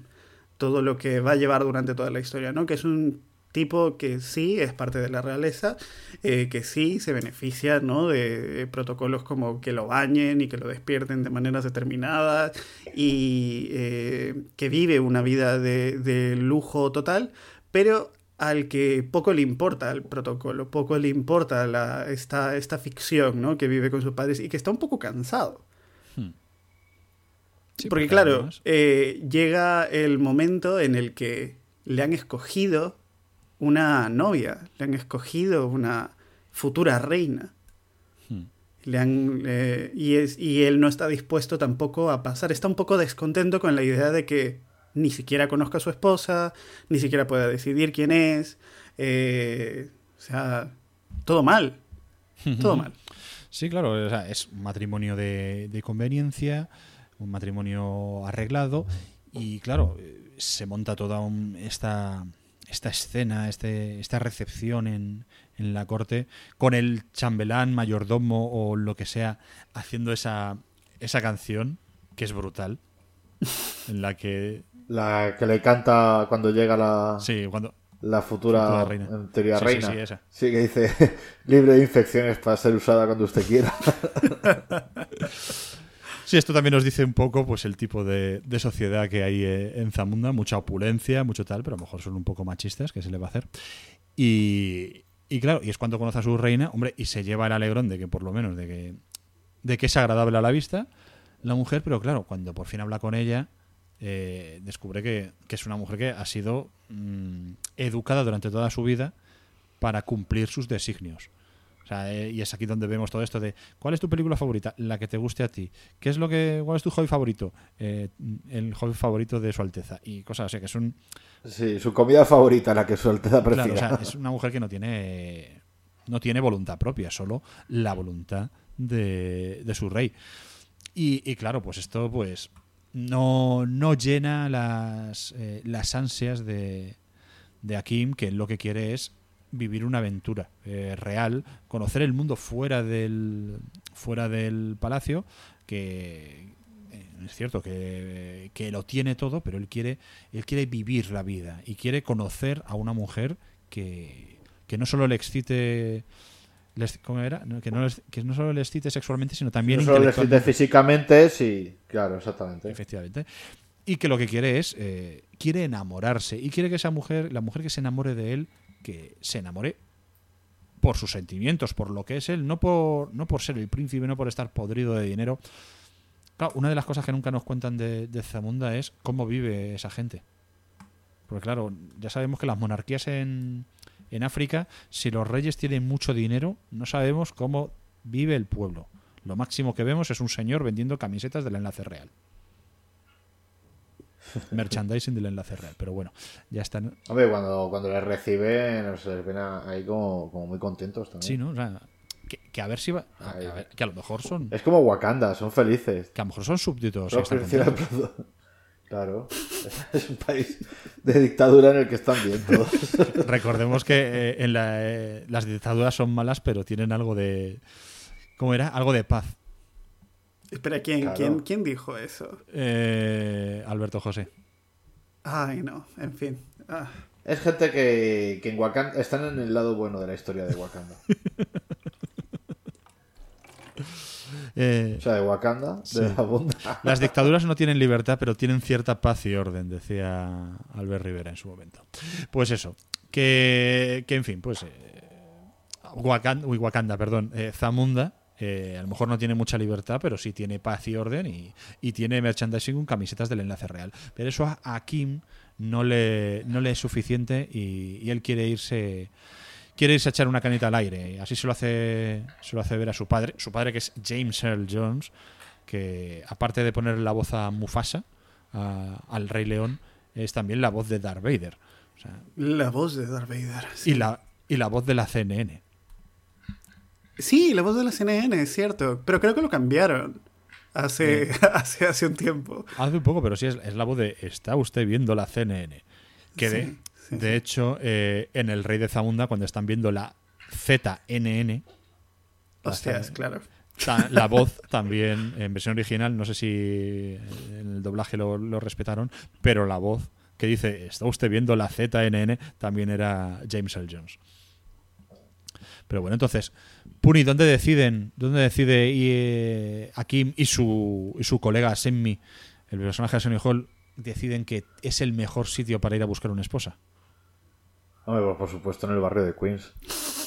Donde van a encontrar una reina, si no. Claro, el barrio de Queens en Nueva York. Y aquí es donde comienza este. mm, Lo que viene siendo el- eh, la sucesión de gags de toda la película, que es eh, lo, lo típico de, como lo llaman los americanos y tal, lo de el pez fuera del agua. O sea, tenemos a este tipo que es, eh, es rico, que es millonario, que apenas ha salido nunca del, del palacio y que se encuentra no solo eh, en un sitio como Nueva York, un sitio como en Estados Unidos, sino como el barrio de Queens, que es un barrio humilde, un barrio obrero, un barrio con mucha inmigración y mucha población afroamericana, pero que no están acostumbrados a, a, a los lujos que, que él tenía en Zamunda. Tic, tic, tic, tic. Podéis continuar. Estoy bebiendo agua. Vamos a hacer una no, pausa, Era mi forma de daros paso. Pues bueno, de hecho, Normalmente, ellos lo- lo normalmente va- cuando lo- grabamos en presencial, pues claro, uno Yo- hace el gesto yo- con la yo- cabeza yo o lo que yo- sea y el otro recoge. estaba- Aquí, Yo también estaba bebiendo. hay que tener. claro, aquí hay- con el Discord. que- No, yo si termino la frase así es para dejarlo estar y que vosotros digáis, pues efectivamente o no, ¿sabes? Me, Esta- me has, estas me, cositas. has, me has- me has pillado bebiendo, justo a mí también. Em, Darle. Pero pues, no, a, a ver, ver, en el taxi.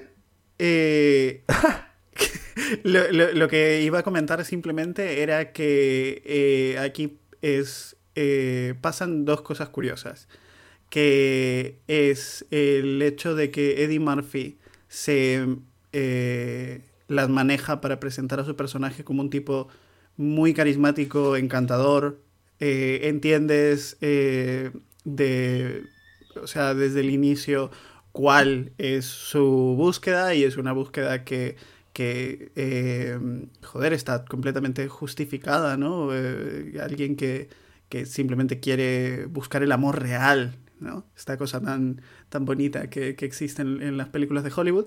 Y em, lo, que, lo que pasa a continuación es que le presentan a esta chica que está, dispuesto, que está dispuesta a ladrar por él. ¿No? Es una de las, de las órdenes que él le da. Eh, le, pide que eh, salte ¿no? sobre un pie y que se ponga a ladrar. Eh, y la deja así, y así es como se va. Y otra de las cosas que sucede en esta escena, por ejemplo, es que antes de que ella aparezca en el palacio, antes de que ella entre en escena, se despliega todo este baile, eh, un, hmm. baile tribal, aferrándose ¿no? a, la imaginería africana y tribal. que hasta, hasta cierto punto a mí me incomoda ¿no? el, fetiche, pero bueno, sirve muy bien también para, para contrastar con luego el, ambiente urbano y completamente mm. opuesto que se vive en Queens. Pero todos esos pasos y todas esas, eh, toda esa coreografía, por lo mm. visto, estaba en manos de Paul Abdul. Y parte de ello está inspirado también en, la, en una versión acelerada de la coreografía que se ve al, bailando los zombies en Thriller. Mm. Así que bueno, ese es, esas son mis, esas son mis aportaciones sobre el tema, porque claro, ya estamos, ya estamos en otro planeta. Una vez que se toma el avión y deciden ir a Queens a buscar a su propia reina, estamos en otro planeta. Hmm. O sea, la, película eh, ya eh, es lo que tú has dicho, ¿no? Empieza el, el tema del pez en el agua, el, eh, la forma en la que el propio Akim cree que puede tener un taxi, por ejemplo, ¿no? Que simplemente poniéndose en medio de la carretera y ¡Alto! extendiendo la mano, ¡alto! Eh, la reacción del, eh, del, taxista, por ejemplo, está también justificada. ¿Qué, qué, es lo que le dice en español? Cuando... gilipollas, creo. Eh, claro que luego es algo que, se ve obligado a, preguntarle a, a Semi. Sí, dice, ¿qué, quiere decir gilipollas? Sí, le llaman gilipollas. Cuando, porque casi la atropella. Y ya cuando después de, dice de que están hablando, y lo que decía que en el taxi eh, van al sitio, van a Queens, pues que además le dice llévanos al sitio más humilde de Queens, que le dice el otro, bueno, eso va a ser fácil. ya después de dejar, porque el otro dice, es que, a ver, con las pintas que tenéis, porque claro, ellos quieren pasar desaparecidos como estudiantes africanos pero van completamente vestidos de, de, pues de nobles, eh, tanto él como Arsenio, como su viaja con él como su ayudante personal, que es, hmm. eh, van vestidos totalmente de, de príncipes, digamos. Y, eso, entonces el taxista le dice, unos tíos como nosotros deberían ir al Palace. Y Arsenio va en plan, sí, sí, sí, al Palace, pero, pero el otro dice, no, no, al, sitio más humilde de Queens. Y dice, bueno, pues eso será, eh, será sencillo. Hmm. Entonces, claro, ya dentro del tema van a, a un punto concretamente mucho más pobre, o sea, todo lo que se pueda ya. y esto además un poco esa esa mini discusión se va a repetir durante toda la película. O sea, el personaje de Eddie Murphy, Kim quiere constantemente mantener esa mantener su papel de, persona humilde. Y mientras Semmi está hasta los cojones. Él dice, vamos a ver, yo seré el ayudante personal del príncipe, pero es que yo vivo muy bien siendo el ayudante personal del príncipe. A mí dame lujo, dame un, tipo, dinero. sí, un, tipo consciente de sus privilegios, pero mm. indispuesto completamente a abandonarlos. Claro, digamos que mientras aquí va disfrutando totalmente del viaje y la experiencia, aunque sea aprender a fregar suelos, mm. y es como, wow, voy a fregar suelos por primera vez. Arsenio, que habrá llevado alguna educación parecida a la de Akin, porque tiene pinta de que igual que ha tenido de todo, pues este ha sido su amigo desde pequeño. Eh, se le ha criado parecido y él no él está él disfruta mucho más de su condición. Sí totalmente. Y, aquí es ya también en esta parte de, de, la película donde comenzamos a ver el otro gran eh, el otro gran gancho que tiene el príncipe de Zamunda y es que tanto Eddie Murphy como Arsenio Hall interpretan no solo a Semmi y a, a Kim, sino a otro montón de personajes en un ejercicio de de caracterización, no solo de no solo por su parte eh, de interpretación, sino también de caracterización por maquillaje y tal, tremendo. Y además es la primera película en la que en la que Eddie Murphy interpreta a varios personajes. Luego se convertiría un poco en, marca de la casa y lo volvería a hacer, por ejemplo, en El Profesor Chiflado o en, o en Norbit. Pero aquí, por ejemplo, cuando los personajes eh, de Semmi y Akim entran en, en, una barbería que hay que hay por allí. Eso es lo mejor. y se encuentran a todo este, este grupo de, de, barberos interpretados tanto por Eddie Murphy como Arsenio Hall, incluido... que de ellos, cada uno son dos encima, no... No, no, no. Dentro de la peluquería. No, ¿eh? No, no, no. Hay un tercer... Sí, hay dos Eddie Murphy. Sí. O sea, Eddie Murphy es el viejo blanco y uno de los peluqueros. Mm. Y. Ah, bueno, no, y Arsenio es otro solo, ¿sabes? Y hay, un tercer, hay, un tercer peluquero que es otro amigo de, ellos. sí, que es un comediante. Sí, eh, yo no recuerdo el nombre porque es un, es, un, es un tipo que no ha estado muy vinculado al cine. O sea, su probablemente su eh, papel más importante sea este, el del príncipe de Zamunda. Sí, Clint, algo se, recuerdo que se llamaba. Me quiere sonar. Bueno, luego lo, luego lo buscamos. Y, Pero la, la, cosa es que es un mérito de, la película el hecho de hacerte creer que estás... que Bueno, a ver, el parecido entre, por ejemplo, el... Eh, no recuerdo ahora mismo cuál es el nombre de el, peluquero eh, de, de la barbería, pero el parecido entre él y Murphy, por ejemplo, es visible y tiene los manerismos que gente que haya visto otras cosas de Murphy eh, puede identificar perfectamente, ¿no? El, el, que es Arsenio Hall maquillado, lo puedes ver como Arsenio Hall maquillado, pero al tío judío que está en la puerta leyendo el periódico, Saúl, sí. Yo tardé años en decir, ah, coño, ese es Eddie Murphy. Sí, sí, sí. Mira, pues sobre esto os puedo contar que realmente, claro, todo este trabajo lo hizo Rick Baker, que es uno de los grandes del maquillaje, de los efectos especiales eh, en, Hollywood, y Murphy volvería a trabajar con él también, pues como hemos dicho antes, pues en Profesor Chiflado, Norbit o en Condenados a Fugarse, que es aquella película con Martin Lawrence donde los, sus personajes van envejeciendo a medida que avanza la película y, el maquillaje era bastante conseguido. Rick Baker, para hacer esto, hizo una especie de casting de caras, ¿vale? Para esculpir las prótesis que utilizaban tanto, tanto Murphy como, como Arsenio, que se pasaban cuatro horas en maquillaje para dar vida a estos personajes. Y para el personaje de Saúl, este judío blanco de la barbería, pues Baker se basó en su suegro, eh, Néstor Abascal, y de hecho le usaron como doble cuando Kim se está cortando el pelo y se ve a Saúl en el reflejo del espejo. Eh, entonces, bueno, pues este es uno de los detalles. Y respecto a esto, claro, tú dices que a ti te. A ti te costó reconocerle, bueno, eh, o saber que era Eddie Murphy. Bueno, pues según John Landis, fue idea de Murphy la de disfrazarse de, de, judío, un poco como venganza, entre comillas, hacia los cómicos judíos de principios del siglo XX, que se disfrazaban de negros haciendo el blackface. Y después de vestirse y maquillarse por primera vez como Saúl, eh, Eddie quería comprobar qué tal funcionaba la caracterización. Así que cogió uno de los carritos de golf que se usan para moverse entre, la, entre las zonas de los estudios y fue de departamento en departamento de la Paramount diciendo que, era él, ¿eh? que soy Eddie Murphy, sin cambiar la voz ni nada, solo disfrazado. Y, nadie le creía. es, el primer Jackass. Sí. Y claro, bueno, aquí es donde vemos pues ya toda esa, esa colección de personajes también cuando, cuando comienzan a ir a la discoteca y, hacen esta, también esta especie de selección, a ver, van seleccionando mujeres, a ver quién puede ser la, la, la futura esposa de, de Akim. Y ahí también aparece, un eh, aparece una mujer disfrazada eh, mejor dicho, Arsenio Hall disfrazado de, mujer, que es cuando dice puedo darte calla toda la noche y a tu amigo también. Y a tu amigo también, sí, sí, sí. Súper grotesco, además. ahí sí que ves, pero claro, lo hacen aposta, ¿no? Pero sí que ves claramente que es él, ¿sabes? Claro, y ahí ya no sabes si es que, bueno, tú lo has dicho, eh, lo hacen, mal, lo hacen así aposta, yo creo que para que se vea que realmente es una, mujer trans y, jugar con, y jugar con eso. ¿Vale? Y, sí, ahí es pero, pero, pero no, solo, no solo con eso, ¿no? Sino que mientras los personajes de la, de la barbería, por ejemplo, o eh, el propio eh, Eddie luego en en el centro comunitario en el, al, al que van y, y- y él sube. ¿Cuál, cuál eres? El, bueno, el Sexual Chocolate, ¿no? Era la, Claro. la banda, no me acuerdo cómo se llamaba el Chocolate personaje. sexy. este. Chocolate sexy. el chocolate sexy, perdón.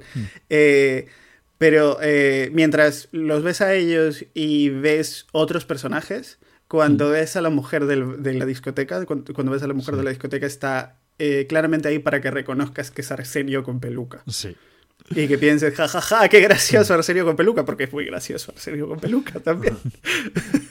Pero es gracioso en parte, también te digo, porque se nota muchísimo que Eddie Murphy está aguantándose las ganas de Aguantándose la risa, partirse sí. el culo. sí. Bueno, hay que por retomar, eh, retomar un poco el hilo.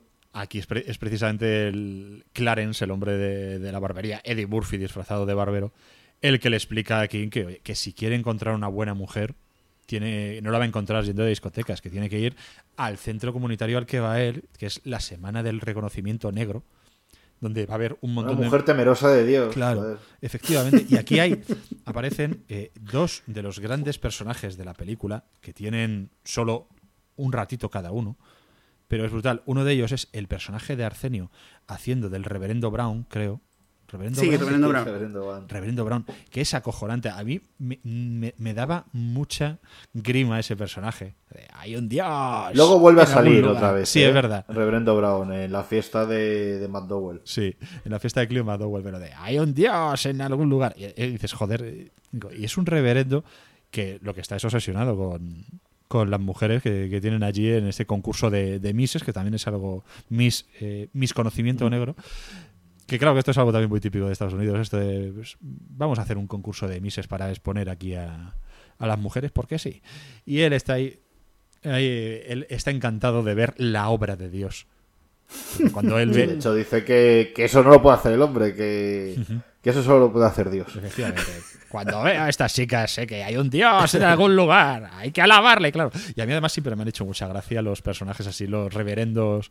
Estos Locos. Los reverendos locos, sí, tú lo sabes bien, además. Pu- Puni, pero estos personajes, estos, eh, los pastores, estos pastores anglicanos, eh, que baptistas creo que son, no he dicho anglicanos, pero estos pastores, pastores baptistas que, que siempre están con el de, puedes usar un amén y todos, amén, hermano, y tal. Ese rollo tan, negro a mí me, mola. Ese es uno de los grandes personajes, pero es que el otro gran personaje y, y yo creo que eh, lo mejor de toda la película, y vamos a escuchar el, el audio aunque sea un poco, un poco largo, es el gran Randy Watson y su banda Chocolate Sexy. Esta noche tengo una sorpresa para vosotros. Un hombre joven, al que todos conocéis como Joe, el policía del episodio que está pasando de la serie Esta es mamá. Quiero que le aplaudáis todos y le deis la bienvenida al escenario. Un gran aplauso para el joven de Jackson Hayes, el señor Randy Watson. ¡Sí, Randy Watson! Ese chico es bueno. bueno y terrible. Un gran aplauso para el reverendo Brown. Él ha sido mi pastor desde que yo era un muchacho y le quiero mucho. Es un hombre especial. Reverendo Brown. Reverendo Brown. Me siento feliz al estar aquí esta noche. Un aplauso para todos ustedes. Qué público tan estupendo. Son encantadores. Todo el mundo es encantador. Eh, ahora que están dispuestos a aplaudir, me gustaría que le dieran un gran aplauso a mi grupo Chocolate Sexy. Chocolate Sexy. Tocan muy bien, ¿no creen? Creo que el futuro es de los niños. Gracias. Mostrarles el camino. Mostrarles su belleza interior. Su orgullo. Ponérselo. Fácil. Quiere de lo mejor, ¿eh? Marchando. ¿Un refresco? ¿Le gusta el espectáculo? Disfrute, joven. Hace años decidí no imitar jamás a nadie. Si fracaso o si triunfo, no entregaré. Porque el amor más grande está en mí. ¡Chocolate sexy! ¡Chocolate sexy!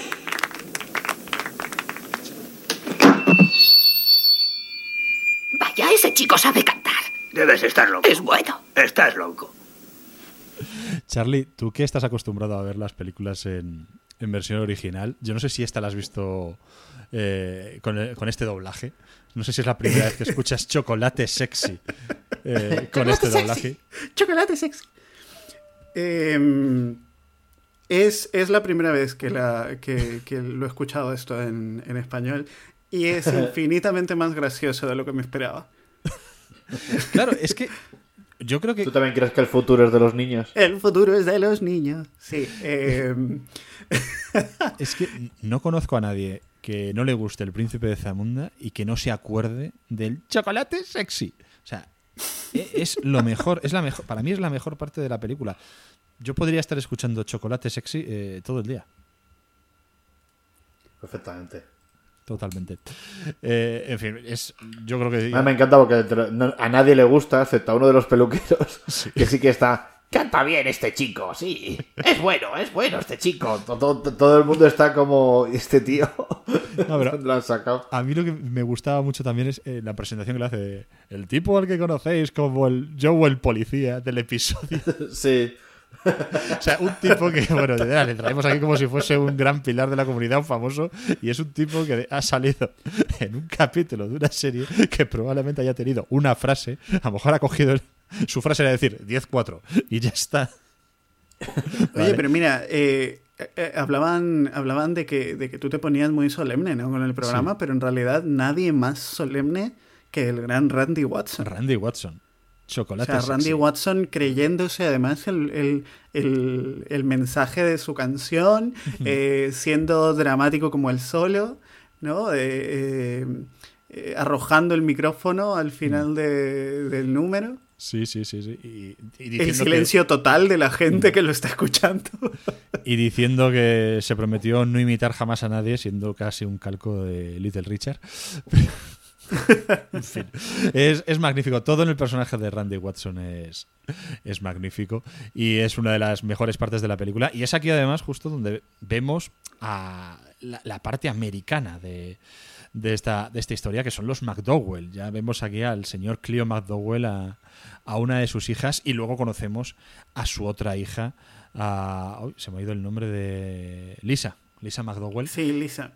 Que luego hace este speech eh, diciendo, oye, tenéis que ayudar porque necesitamos reconstruir el parque Lincoln para que los niños puedan jugar y esto lo tenemos que hacer nosotros. La comunidad negra se tiene que apoyar a sí misma porque al final nadie te va, te va a apoyar y es cuando van pasando van pasando el cepillo para que la, La, gente ponga la cesta que no saben nada. Dice, nos gusta el dinero que suena, pero nos gusta más el que se dobla. Eh, es buenísima esa frase.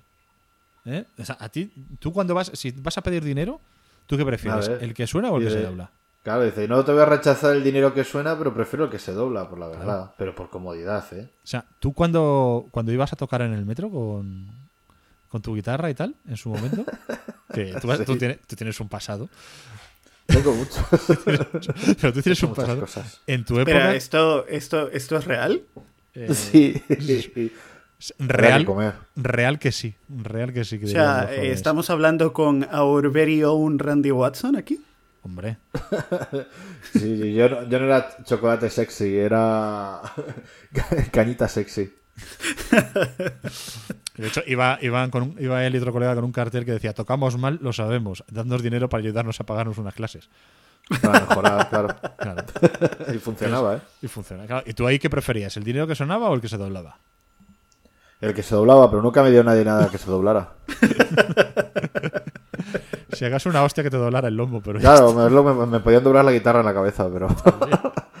pero no, no, pero sí, la, la- las viejecillas además se levantaban a bailar contigo, te, y esas te daban monedas de uno y dos euros, ¿eh? Ahí las tienes. Sí, señor. Esas por tocar, madre mía, ya te soltaban la pasta, pues. Me, me, me da eso, digamos, un grado ya como de stripper. Pues mayormente yo diría que sí. Me, me- me lo acondiciona, ¿no? Me lo, Sí, sí, te lo convalida, te convalida. me lo convalida, Te lo eso. convalida totalmente. Que cuando no me sé una palabra me invento otra y nuevamente. Y- pero más o menos, me pero entiende. así, así por el contexto se te entiende. Eso es. Claro que sí. Bueno, pues aquí conocemos a la familia McDowell, como he dicho, que son los dueños del restaurante McDowell's, que no tienen nada que ver con McDonald's, porque ellos tienen arcos dorados y los McDowell tienen arcadas doradas.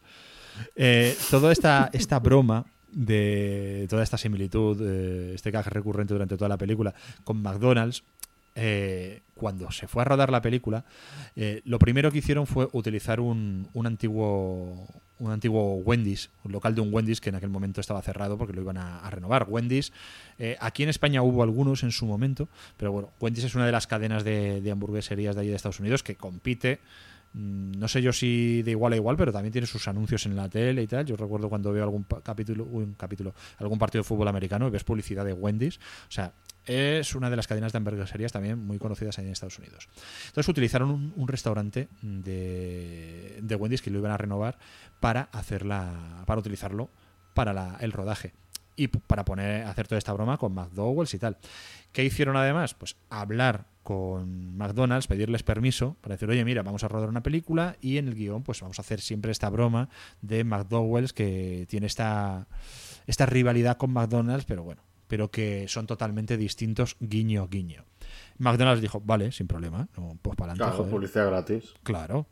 Ah, ¿Qué les pasa? hacen varias publicidades, en plan las comparativas, por ejemplo, Big Mac, y creo que ellos tienen el Big Hmm. El Big- Mac. el Big Mac. Hacen alguna referencia también a, a cómo se hacen las hamburguesas y, a- Ah. y al McFlurry, por ejemplo. No, eh, McFlurry es en el, en el Rey de Zamunda.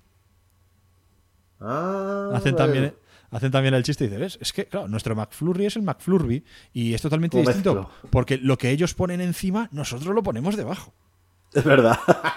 sí, sí, es verdad. Bueno, pues cuando, claro, cuando Akim ve a Lisa McDowell haciendo este speech en la semana del, del conocimiento negro, pues dice, hostia, a mí esta, esta niña me ha gustado. Esta, esta, esta la quiero yo para mí. Así que... Claro, le gusta cómo habla, la ve ahí que piensa por sí misma, Claro. sus valores. Entonces, cuando, como dice, ah, que, que trabaja en tal restaurante, venga, pues vamos para allá. Y van a pedir trabajo allí. Y efectivamente, pues el jefe, Clio McDowell, el padre de Elisa, les da trabajo. Y mientras les está explicando todo esto, aparece un foto, eh, esta escena en la que aparece un fotógrafo de McDonald's sacando fotos y tal para demandarles. Bueno, esto que sale en la película ocurrió de verdad. Cuando le piden permiso a McDonald's, eh, alguien debió eh, olvidarse de avisar a, a los restaurantes de la zona. Entonces, apareció por allí el gerente de uno de los McDonald's del barrio, cuando ya estaba montado aquello con lo de McDowell's y tal, y sus arcadas doradas, con un abogado tomando fotografías y diciendo que iban a demandar a todo el mundo. Por supuesto, aquello lógicamente se, se quedó en nada y no llegó a la sangre del río. Y el restaurante, ese Wendy, se mantuvo abierto hasta 2013 y después se, se lo demolieron. Así que nada, pero vamos. Que ojo con McDonald's que, que están a la que salta. Bueno, que ese payaso, ¿te crees tú que es tonto? Es solo payaso. Bueno, y, y aquí es donde comienza también pues la otra sucesión de, de gags con, con Akim y, y Senmi teniendo que trabajar, teniendo que hacer cosas con sus propias manos. Eh, Algo en lo que parece que no están muy acostumbrados. Como por ejemplo Pues fregar. Le dan el cubo con la fregona y se pone a fregar sin sacar la fregona del cubo y, y se ponen a, a sonreír mirando al jefe que le dice, oye, pues así vas a tardar muchísimo. Sí. o también pues cuando intenta ligar con, con Lisa la primera vez y se presenta y dice me acaban de nombrar el encargado de la basura así que cuando pienses en basura piensa en Akim En fin, y- y toda esta sucesión de pues eso de, de gags en la que además vamos conociendo también a otros a otros personajes como por ejemplo el, el personaje del novio de Lisa, porque claro, ay, es que no podía ser todo tan eh, tan fácil. Es que Lisa tiene novio, que su novio es además Eric Lasalle, que para los que fueran fans de, como era mi caso, de la serie de, de urgencias, pues era el doctor Peter Benton. Y fue, es uno de los, de los actores que estuvo más tiempo allí en, en la serie, estuvo entre el 94 y dos- 2009, y que ahora eh, se dedica más a la dirección, dirigiendo sobre todo capítulos de, de una serie parecida de Chicago PD, esta serie de, de policías de Chicago que tenía un rollo, un rollo muy también de, de urgencias y por lo que estoy viendo ahora pues eh, se ha especializado también en dirigir pues capítulos de, de procedimentales. Pero es un tipo que, cuando sale aquí en la peli le vemos y tiene pelazo. Tiene, tiene pelazo, tiene, tiene los Jerry Curls, que eh, son muy populares en la, en la cultura afroamericana, ¿no? Aparte de, de la típica, del típico eh, permanente afro.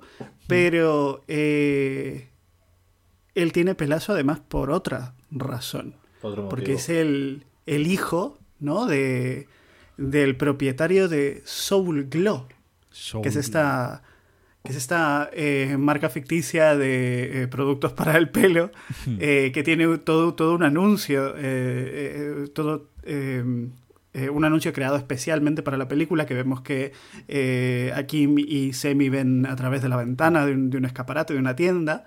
eh, Y que y yo, claro, ya, yo ya os adelanto que la canción con la que vamos a cerrar el programa es la canción de Va a Soul ser Glow. esa. Es, Es que- es- que es un tenía- temazo. Es un temazo. Tenía que serlo porque es un temazo. SoundCloud. Es, es la polla esto, es la polla. Eh, de hecho, eh, Mi- Miguel, que ya ha sido invitado en este podcast, Miguel Ángel Rubio, que estuvo aquí hablando Sí. con nosotros de Robocop y, y de Verhoeven y de Tetas, eh, tiene una camiseta eh, de Soul Glow. eh, que, que- que es, que es muy bonita además, porque todo lo que tiene que ver con el diseño de esa marca está muy bien en esta película.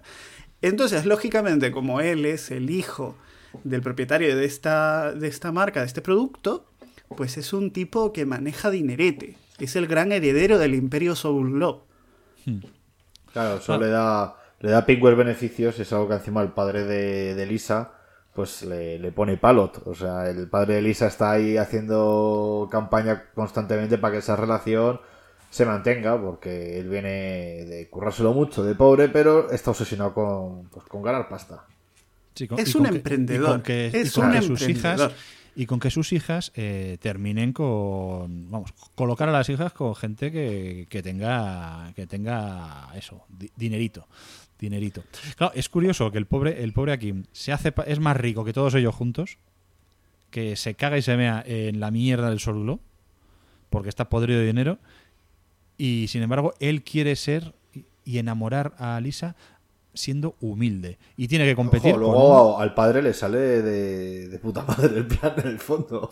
Hombre, claro. Eso o sea, sí. que coloca a las dos hijas al final, o sea que... Pero leche, que, que lo que quiero decir, o sea, que va el hombre diciendo, no, voy a conocer una mujer de verdad que me quiera por mí mismo y resulta que está saliendo con un tío que, que hombre, que, que no es más rico que yo, pero que tiene dinero. Tiene dinerito. No, claro, y a ver, aquí hay una diferencia también entre, que, que- que se- una diferencia que se tiene que dejar clara entre los deseos de Lisa y los, dise- y los deseos del padre. O sea, Lisa está con eh, Darryl porque cree que Darryl es un buen tío. A- Claro, sí, Aparte de, que, es- aparte de que tiene dinero, ¿no? Pero porque cree que es un buen tío. Mientras el padre directamente, que es lo que ha dicho eh, Puni antes, que, que se, se la pone dura el hecho de, de que sea el heredero de este imperio.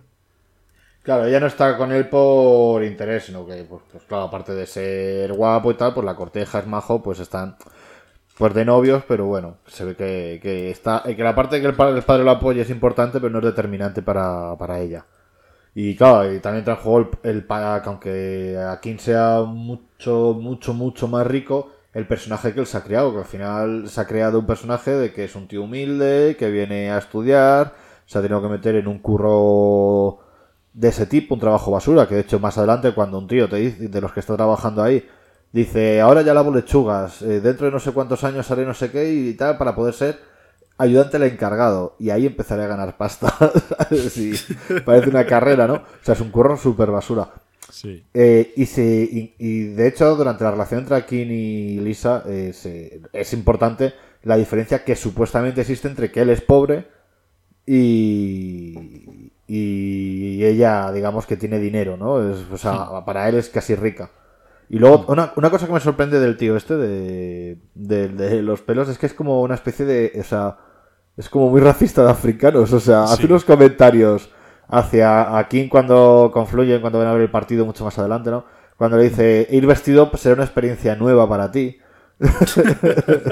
Sí. Eh, allí a que jugáis a perseguir monos, o sea, unos comentarios que realmente si, o sea, si, claro, si quien se lo estuviera diciendo fuera un blanco, sería súper escandaloso, pero ya, ya de por sí es escandaloso, ¿no? El comentario. O sea, es un tío un poco, yo qué sé. Sí, es un, es un, es un humor muy racista viniendo de un negro contra otro negro, pero claro, como Claro. Él, él es un negro urbanita, un negro con, con dinero, un negro en teoría educado, y el otro pues es un africano, claro. Como si no hubieran, vinieran todos del mismo sitio y no hubieran pasado las mismas penurias, pero no, como viene de, viene de África, pues se acaba de bajar del árbol tal. Lo que se, lo que se escucha aquí muchas veces, eh, refiriéndose a, a- a la gente africana que viene a España, o lo que le decía yo a Charlie cuando fingía ser de extrema derecha en aquel debate en la universidad y le, y le decía a Flashbacks de Char- guerra. Claro, y le decía a de Charlie que, que- claro, que, que no utilizase sus poderes de chamán conmigo, que le habíamos dado la.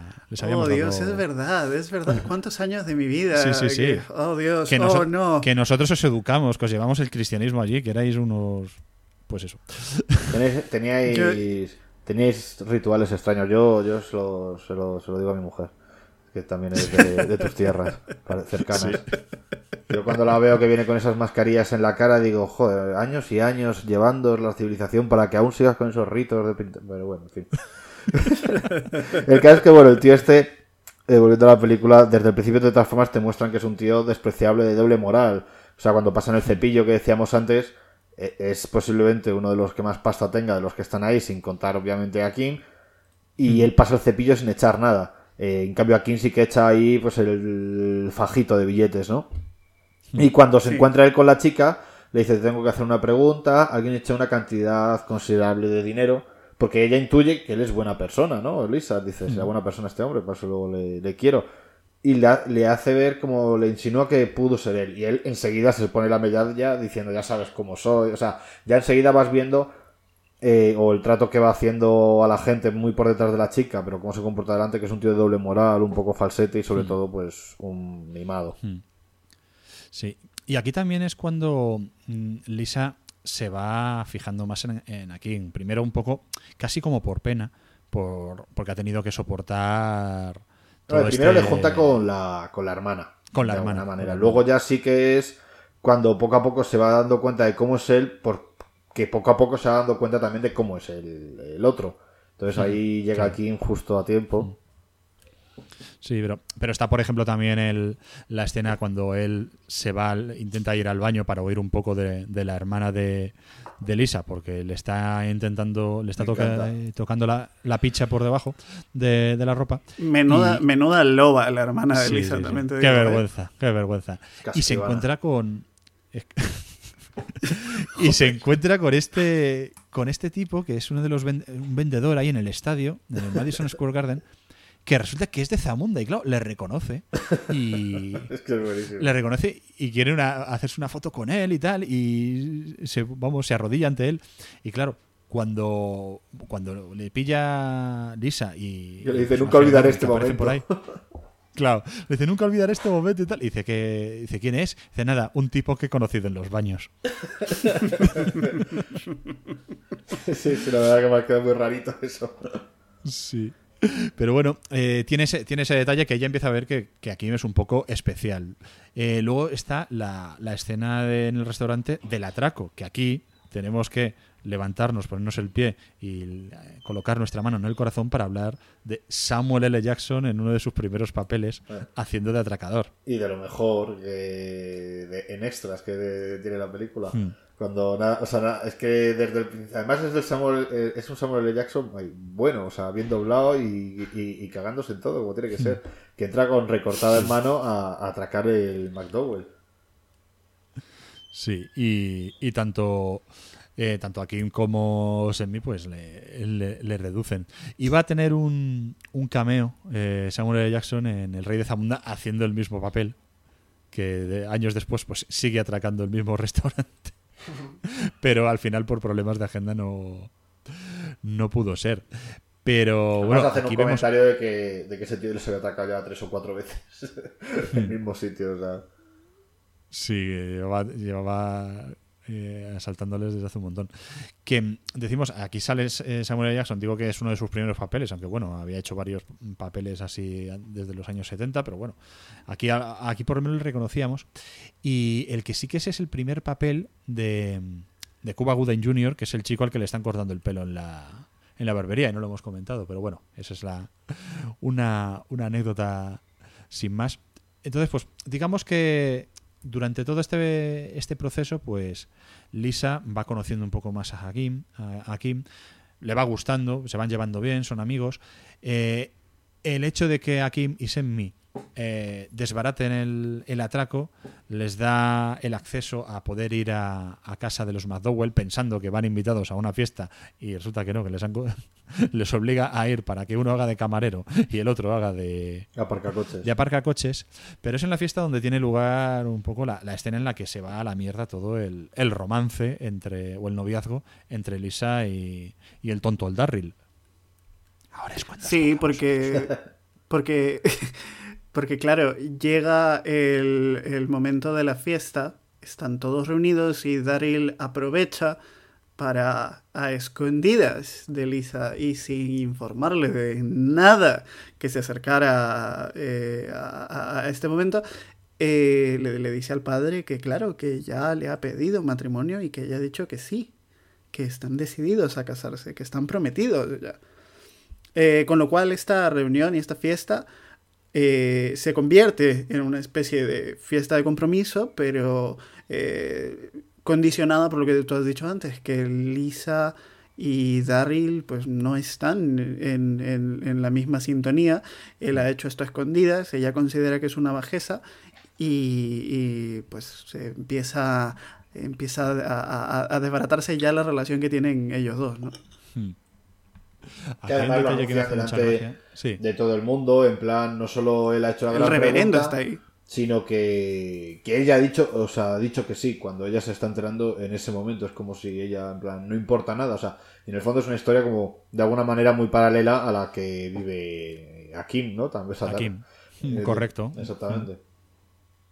Como soy, ¿eh? Sí, porque al final, joder, ¿cómo, cómo ves los paralelismos, tío? Al tener, al tener dos diplomas de radio. Claro. ¿Te, convierte, ¿Te convierte acaso esto en crítico de cine? Eh, es, eh, una, Yo creo que una sí, parte, ¿eh? Ya una parte de mí sí, una parte de mí sí. Aquí hay un, hay un chiste, un gag que hace mucha gracia. Que es, eh, ahí está toda la familia de Darryl, el padre, la madre y la abuela. Y cuando les pide McDowell que se levanten para hacer el brindis, ellos están sentados en un sofá con la cabeza apoyada en la pared. Y cuando se levantan se ve que han dejado marcas en la pared de grasa del mejunje este del Soul Glow. Porque todos, además, todos tienen el pelo igual. Es verdad, es verdad, que toda la, la mancha está de grasa goteando ahí, Sí, sí, Dios sí. mío.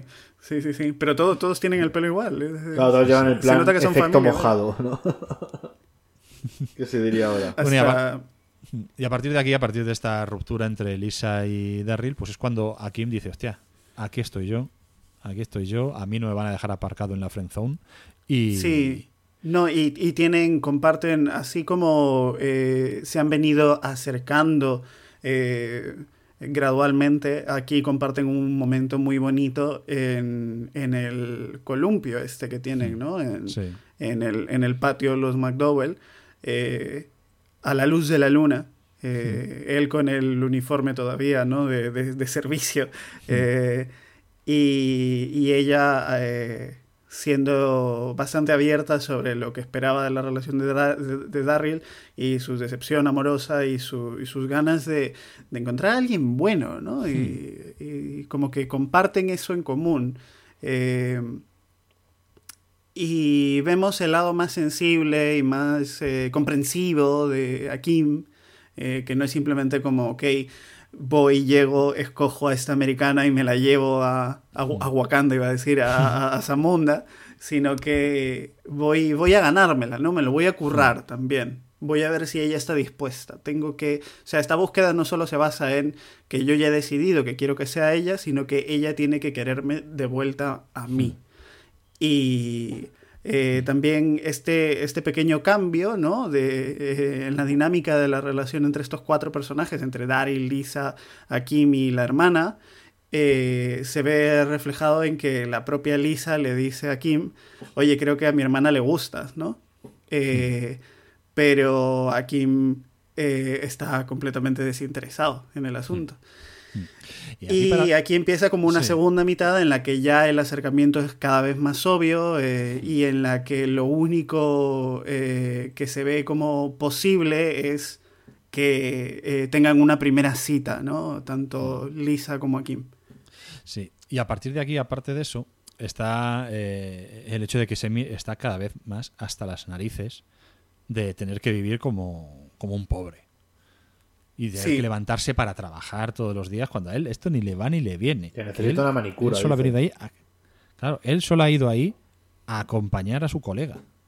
Que él no tiene por, ¿por qué tiene que estar él trabajando? ¿Y por qué tiene que vivir en la inmundicia? Él quiere vivir bien. Él quiere vivir en una casa limpia. Recordemos, esto no lo hemos comentado, pero el apartamento en el que van a vivir, escogen el que sea el, el peor apartamento de todo el bloque de edificios. Uno en el que han matado a un hombre y a un perro. Claro, que dice, que dice, por favor, que sea el peor. Dice, tengo uno que se lo tenía alquilado a un ciego, por eso hay que, que he visto, dice, es una vergüenza lo que le hicieron al perro. Sí, es que cuando entran ves las marcas de tiza de los cadáveres y el. El El, hombre y el perro, sí. Sí, y el gerente de- del, del edificio dice, es una vergüenza lo que le hicieron al perro.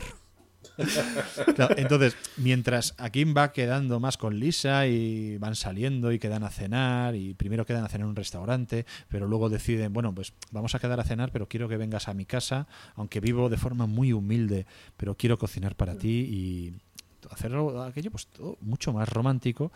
Eh, antes de eso, pues Akim discute con Semmi y le dice, mira, pues si quieres arreglar esto, hazlo, pero hazlo tú, pero además vas a ir a currar. Y claro, Semmi se le dan la mano y se coge todo el brazo y lo que hace es arreglar la casa, pero del todo.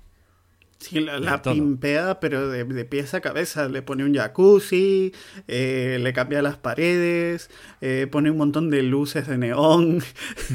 Claro, eso, eso que no faltes.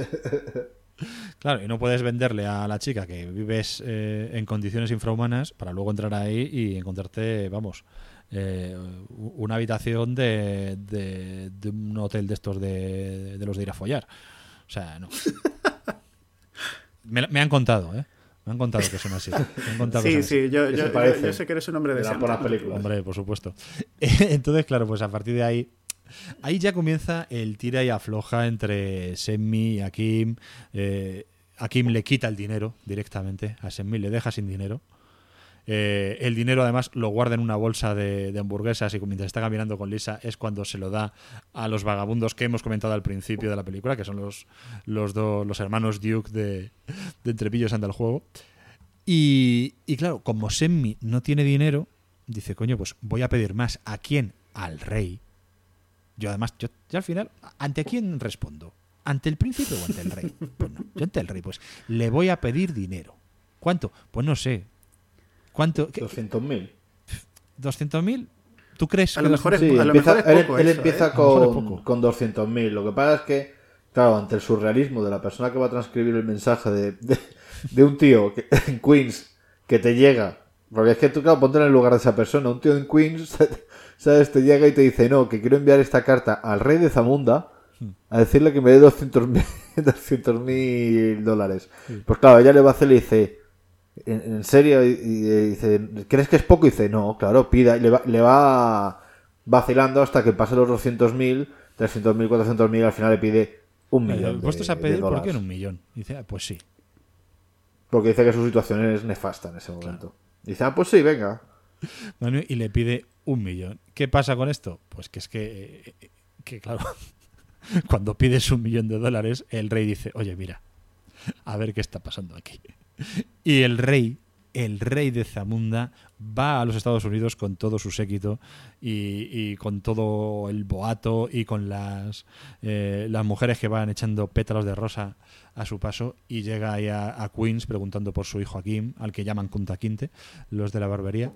Y, y después de eso, por fin va a ver a, a Kim, perdón, a Kim, a, a Semmi, y le dice que, que nada, que por, por su negligencia, habiendo dejado a su hijo desprotegido, le condena a que esté encerrado en, en la mejor habitación del Waldorf Astoria, que es uno de estos hoteles eh, para gente muy, muy rica de allí de, de Nueva York. Y claro, pues Semmi dice, uff, pues, acepto mi culpa, acepto mi, mi castigo y nada. Y es cuando el rey mm, tirando de- del hilo descubre bueno, quién es, que dónde está Akin, que está trabajando, Dios mío, su hijo, trabajando en un restaurante de comida rápida, en el restaurante McDowell's, habla con el propio McDowell y le dice que, bueno, que Claro, porque ve que tiene una placa de, además de empleado del mes. Encima, encima tiene una placa de empleado del mes.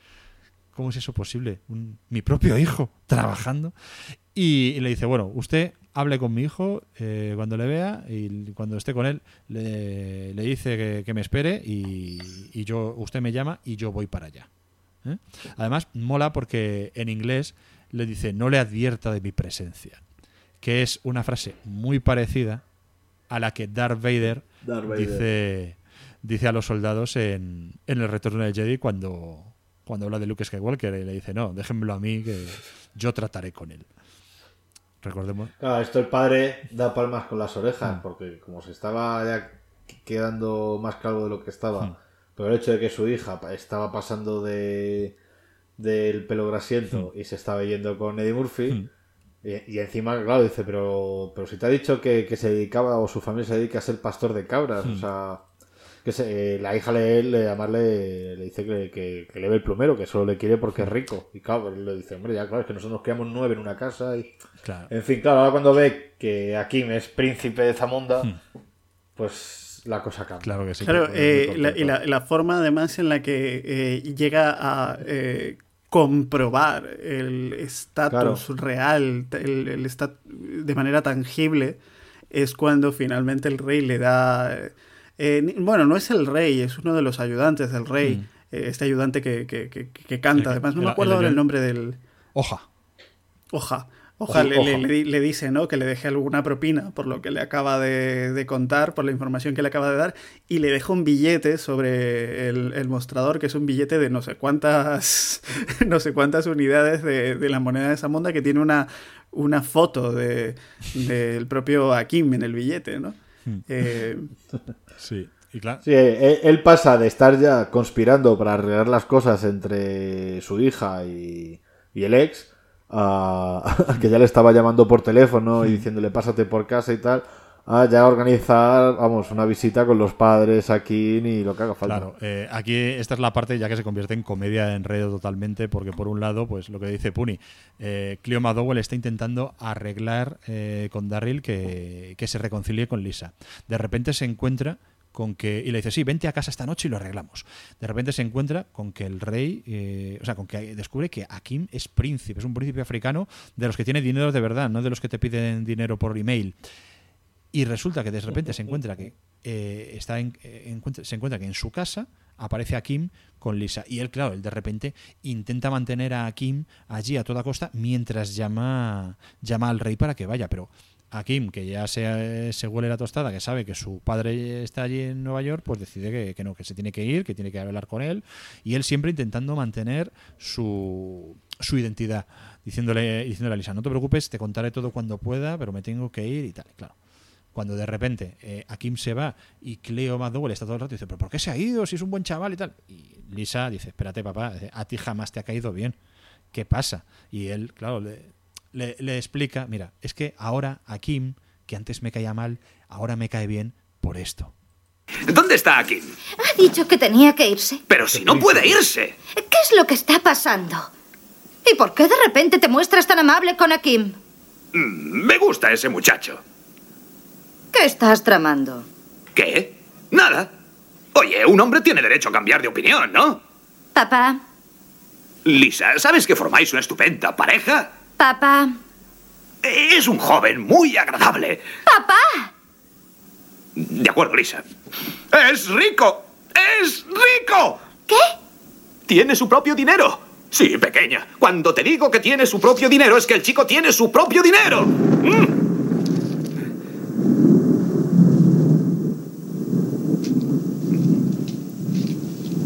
Un príncipe. Es un príncipe.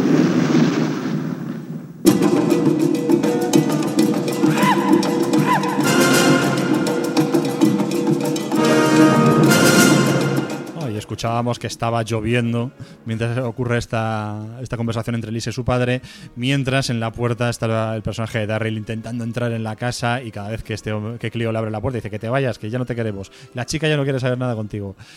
Eh, Darryl se cuela en, en la casa a través de la habitación de, de la hermana. Eh, er- Totalmente empapado. totalmente empapado.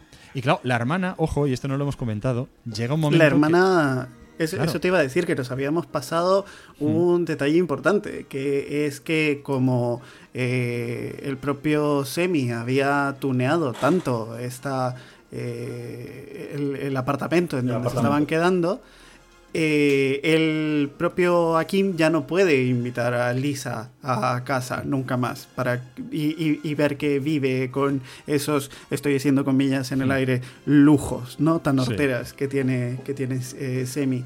Entonces le pide al casero que le cambie de, de apartamento, em, pero quien termina yendo a ese mismo apartamento, porque eh, espera encontrar a- al Kim. propio Akim, es la hermana de Lisa, Patrice. Y Patrice, a quien se encuentra allí, es a Semi, y no entiende por qué Semi está allí, eh, ni por qué vive como vive, se supone que es pobre, y entonces ese es el momento en el que Semi se hace pasar, eh, vamos a llamarle, se sacrifica por Akim, eh, y se hace pasar por el, por el rey de Zamunda, y dice que Akim es uno de sus sirvientes, ¿no? Esto al final es una mentira que beneficia a, a Kim porque puede eh, él eh, mantener la idea de que él no es el rey eh, y el secreto entre- podría estar a salvo ¿no? en, en- en los labios de, de Patrice, pero cuando finalmente el rey llega y visitan la casa de, de McDowell y todo ya está sobre la mesa, el rey ha ido por su hijo, ha ido por el príncipe, ella se lleva una decepción gorda. Porque, es, porque entiende que, que eh, el rey está allí no buscando a Semi, sino buscando a Kim. Al principio ya no lo entiende, ¿no? Y dice, hey, pero ¿por qué están...? Pero si el rey es este, si el príncipe es este, ¿no? Claro, porque se abraza al cuando llegan Akin y, y el amigo, pues los que se abrazan son la reina y Akin. Y dice, Claro. ¿por qué la abrazan a él si el rey, el príncipe es el otro? Y el rey y la reina se ofenden muchísimo. En plan, ¿quién te ha dicho eso? ¿Quién te ha dicho que ese es nuestro hijo? Y Semi tiene que responder una vez más, ¿no? Eh, ante estas acusaciones, porque Semi es un hijo de puta. O sea, digámoslo ya una- es un listillo, abiertamente. es un listillo. sí. Semi, Semi es una rata. Eh, pero es muy gracioso. Es una rata muy graciosa. Y, y nada, entonces eh, la, la identidad de Akim ya ha sido revelada. eh, la eh, hermana eh, está disgustada en su habitación y finalmente el Daryl, el ex de, de Lisa, eh, entra a casa por la eh, ventana de su habitación, se cuela en la casa y eh, pasa una cosa pasa una cosa un poco curiosa aquí, ¿no? Que es que la hermana, una vez más, menuda loba, eh, se lanza sobre los brazos de Daryl, ba- básicamente. Le, le- Quítate la ropa que está muy mojada. Está muy mojada. Y, y- y- y este es un eh, uno de los mejores ejemplos que he visto de alguien rompiendo la cuarta pared sin ser eh, obvio. Que es que Daryl lentamente mira a cámara y no dice absolutamente nada más y la escena corta. Sí, esa es una de las marcas de la casa también de, de John Landis. Lo hace, lo hace mucho en alguna de sus películas. Lo de que los personajes, aunque sea de una de esa forma sutil, rompan esa cuarta pared y miren a, a la audiencia. Eso es algo que le, gusta mucho al, señor Landis. Claro, aquí también tiene lugar la conversación entre el rey y, y, Lisa. Le dice, mira, mm, mi hijo ha venido aquí a, a pasarlo bien, tiene una, una prometida esperándole allí en Zamunda. Contigo, pues habrá venido a pasar el rato, pero tú no puedes ser su mujer. Eh, tú no puedes enamorarte de él, ni él se va a enamorar de ti. Así que, mira, olvídate de él, cuanto antes mejor. Claro, esto a Lisa le sienta fatal y sale pitando bajo la lluvia y, es cuando eh, ocurre también este, este cisma también entre eh, la reina, el rey, Cleo diciendo, oye, tú que le has dicho a mi hija, tú serás el rey de tu país, pero yo aquí te parto la cara, que esto es América. ¿Vale? Entonces, estas cosas. Y mientras a Kim, que eh, ya vestido con sus ropajes principescos, eh, ha decidido ir a buscar a Lisa, se la encuentra, ve que se mete en el metro, la persigue hacia el vagón del metro, tiene aquí, tiene lugar esta, esta, esta declaración diciendo, oye, mira, es que yo, yo te quiero, me da igual ser príncipe, eh, si quieres que renuncie a, a mis privilegios, a mi reinado, lo hago porque estoy enamorado de ti. Ella dice que no, que no puede, no puede de- eh, consentirlo. No puede consentir que él renuncie a todo lo que es eh, solo por ella y, y le deja ahí compuesto, compuesto y sin novia y, y él se, ella se va por un lado y Akin se va por el otro. Y, y este podría ser casi el final de la película. Aquí hay un detalle además eh, en la estación de en la estación del metro cuando cuando se aparece el tren y cuando Lisa se va se ve un cartel de una película de una película de ciencia ficción mm, por los dibujos es un poco rollo Sí. protagonizada por Dan Aykroyd y, Y Jamie Lee Curtis. y Jamie Lee Curtis. Una película que se llama See You Next Wednesday. O sea, le veré el próximo miércoles. Bueno, pues antes hemos dicho que era muy típico de John Landis lo de utilizar lo de romper la cuarta pared.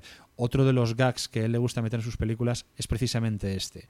Eh, suele ser- es esta frase, la de le veré el próximo miércoles, y lo suele hacer así, con pósters de pósters de películas. Eh, por ejemplo, en Un hombre lobo americano en Londres aparece el cartel de una película porno llamada así por ejemplo. Y hay otra, hay otro póster también de una película, una película dirigida por William Wyler y con un repartazo del, del Hollywood clásico, Laurence Olivier, Merle Oberon, David Niven, eh, también y se llamaba, se llama así también. Le veré el próximo, el próximo miércoles. Esto en, en Entrepillos anda el juego. Y por ejemplo, en el videoclip de Thriller, el, sheriff que aparece en la película de Hombres Lobo que está viendo Michael Jackson con su novia, también dice esta frase y también se ve en un póster fuera de- del cine cuando, cuando se van. O sea que esto es una, es una broma recurrente que tiene que tiene este señor, que tiene Sí, es como Landis. el es como el, el nombre de una película que debería ser la misma, pero en todas las películas es una, es una historia totalmente diferente. Hmm. En, en Blues Brothers era la, la del gorila, ¿no?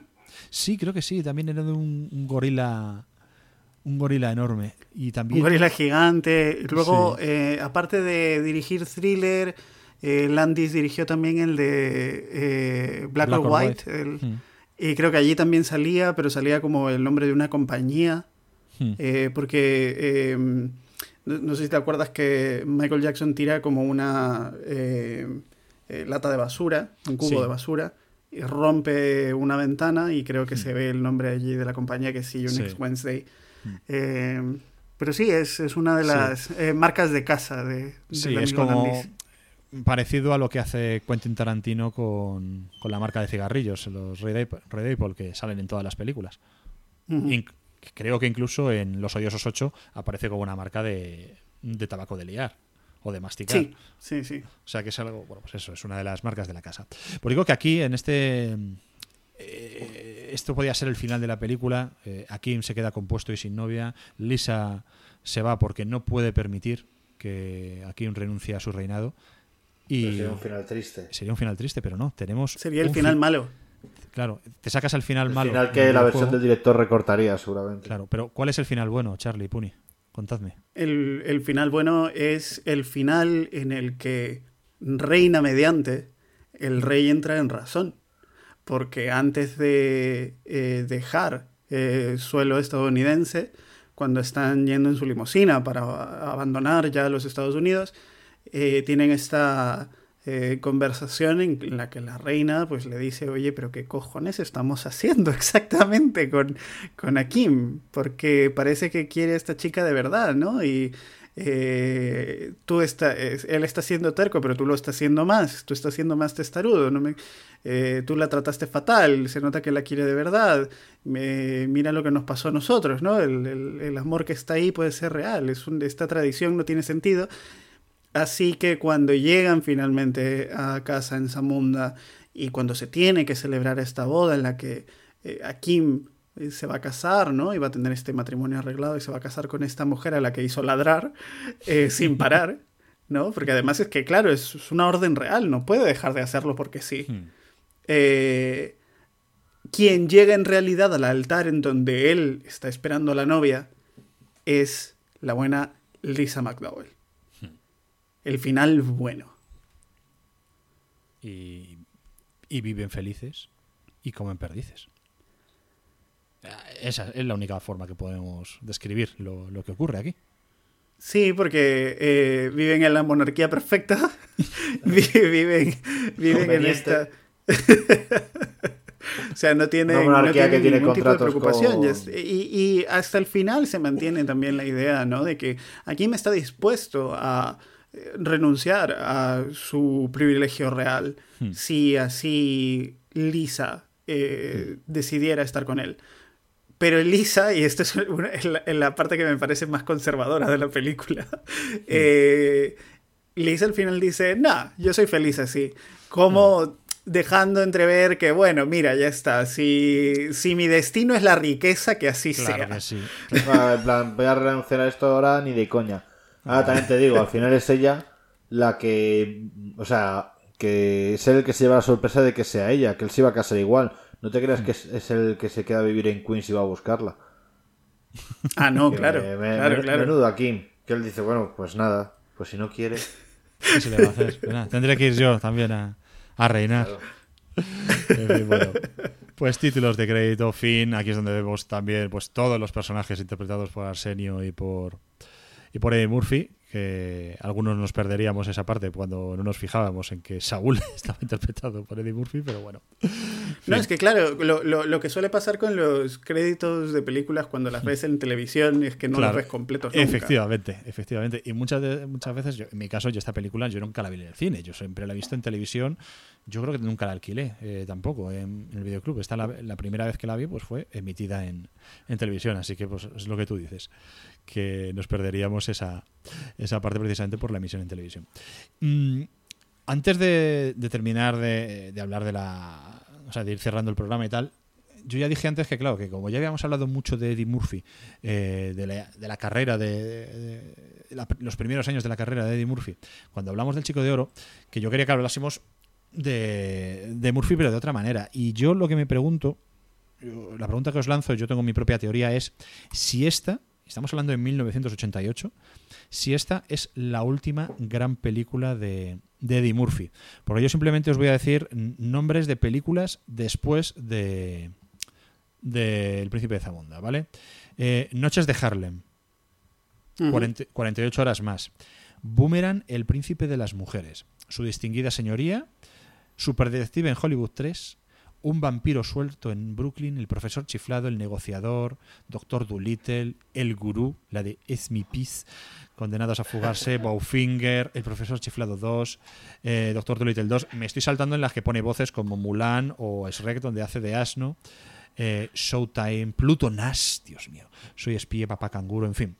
Toda una serie de películas que cuando piensas en. hostia, la gran carrera de Eddie Murphy o las, las películas que te vienen directamente a la cabeza cuando piensas en, en, en- en la época dorada de Eddie Murphy, no está ninguna de esas. O al menos cuando me, pasa a mí.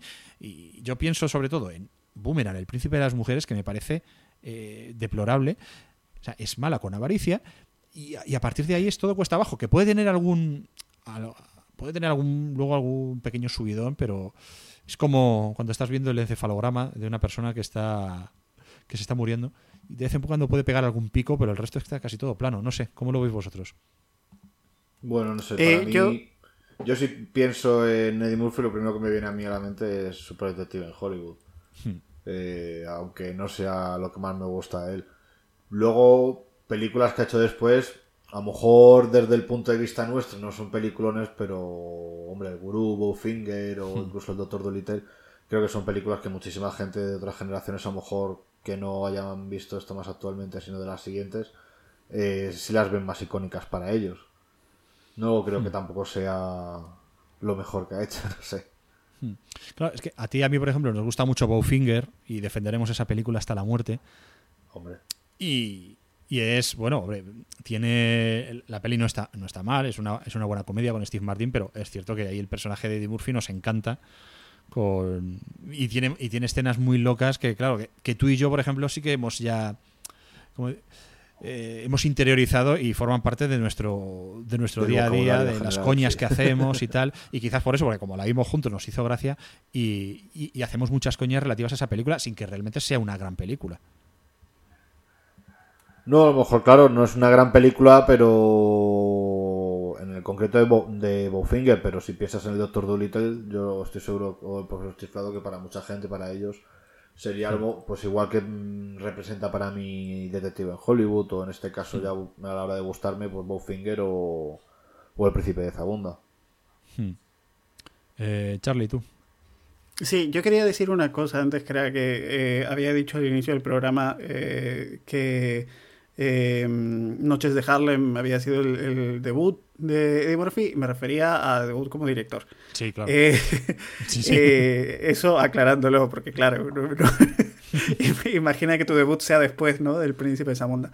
Eh, y luego, que lo que dice eh, Puni, claro, que, que al final yo, por ejemplo, las primeras películas de Eddie Murphy que vi fueron El Doctor Dolittle, El Profesor Chiflados, y son películas que eh, de alguna u otra forma marcaban mi eh, consumo de cine cuando yo era pequeño a través de la, de la tele, porque las echaban una y otra vez y eran...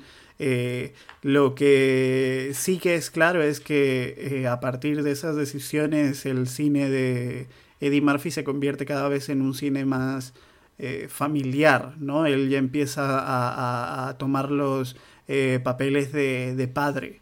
Eh, porque después de un papel como Doctor Dolittle, ¿no? Tiene, ¿cómo se llamaba esta película? Papá Canguro, ¿no? En la que tenía la Daddy Day Care, que Hmm. tenía la, la guardería con, con estos otros, estos otros personajes. Eh, e incluso Shrek es un papel como más para toda la, la familia. Es un papel bastante blanco. Y es un papel que yo no minimizaría para nada tampoco, porque eh, su presencia fue tan notoria que, si no me equivoco, eh, es uno de los pocos actores que ha sido nominado por eh, a premios importantes por un trabajo eh, totalmente digital. Eh, por ponerle el- la voz ¿no? a un personaje Sí. digital.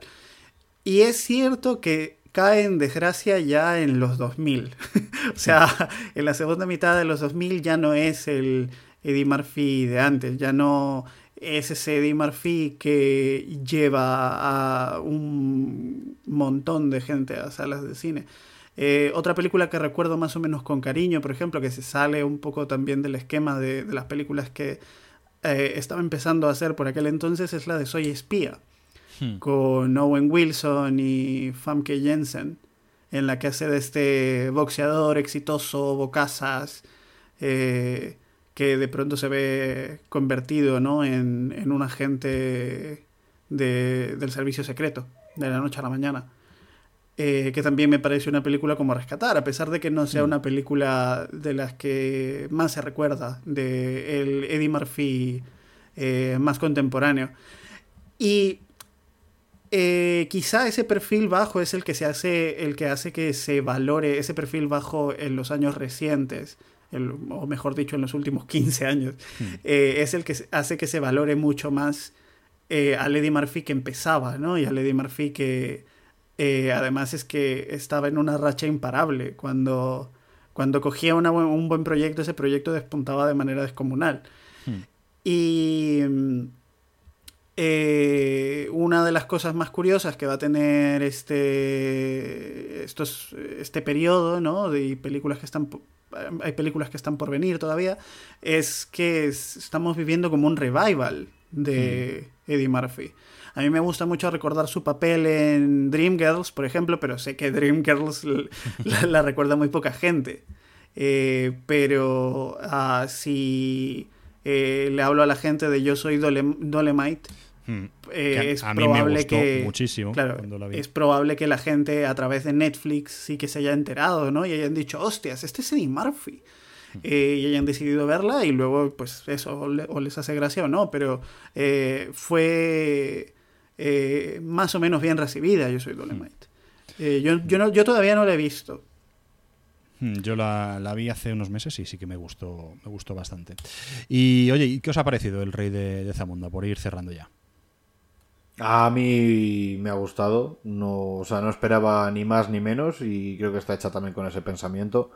Eh, muchos guiños a, a la película principal, eh, mu- muchas coñas rescatadas, rehechas, como lo que pasa con la gente de la peluquería o incluso eh, chocolate sexy. Y bien, pues hay que verla. Sí, la verdad es que son- es una película que, bueno, que probablemente si no hubiéramos disfrutado El Príncipe de Zamunda eh, original y la hubiéramos visto de cero, diríamos, uff.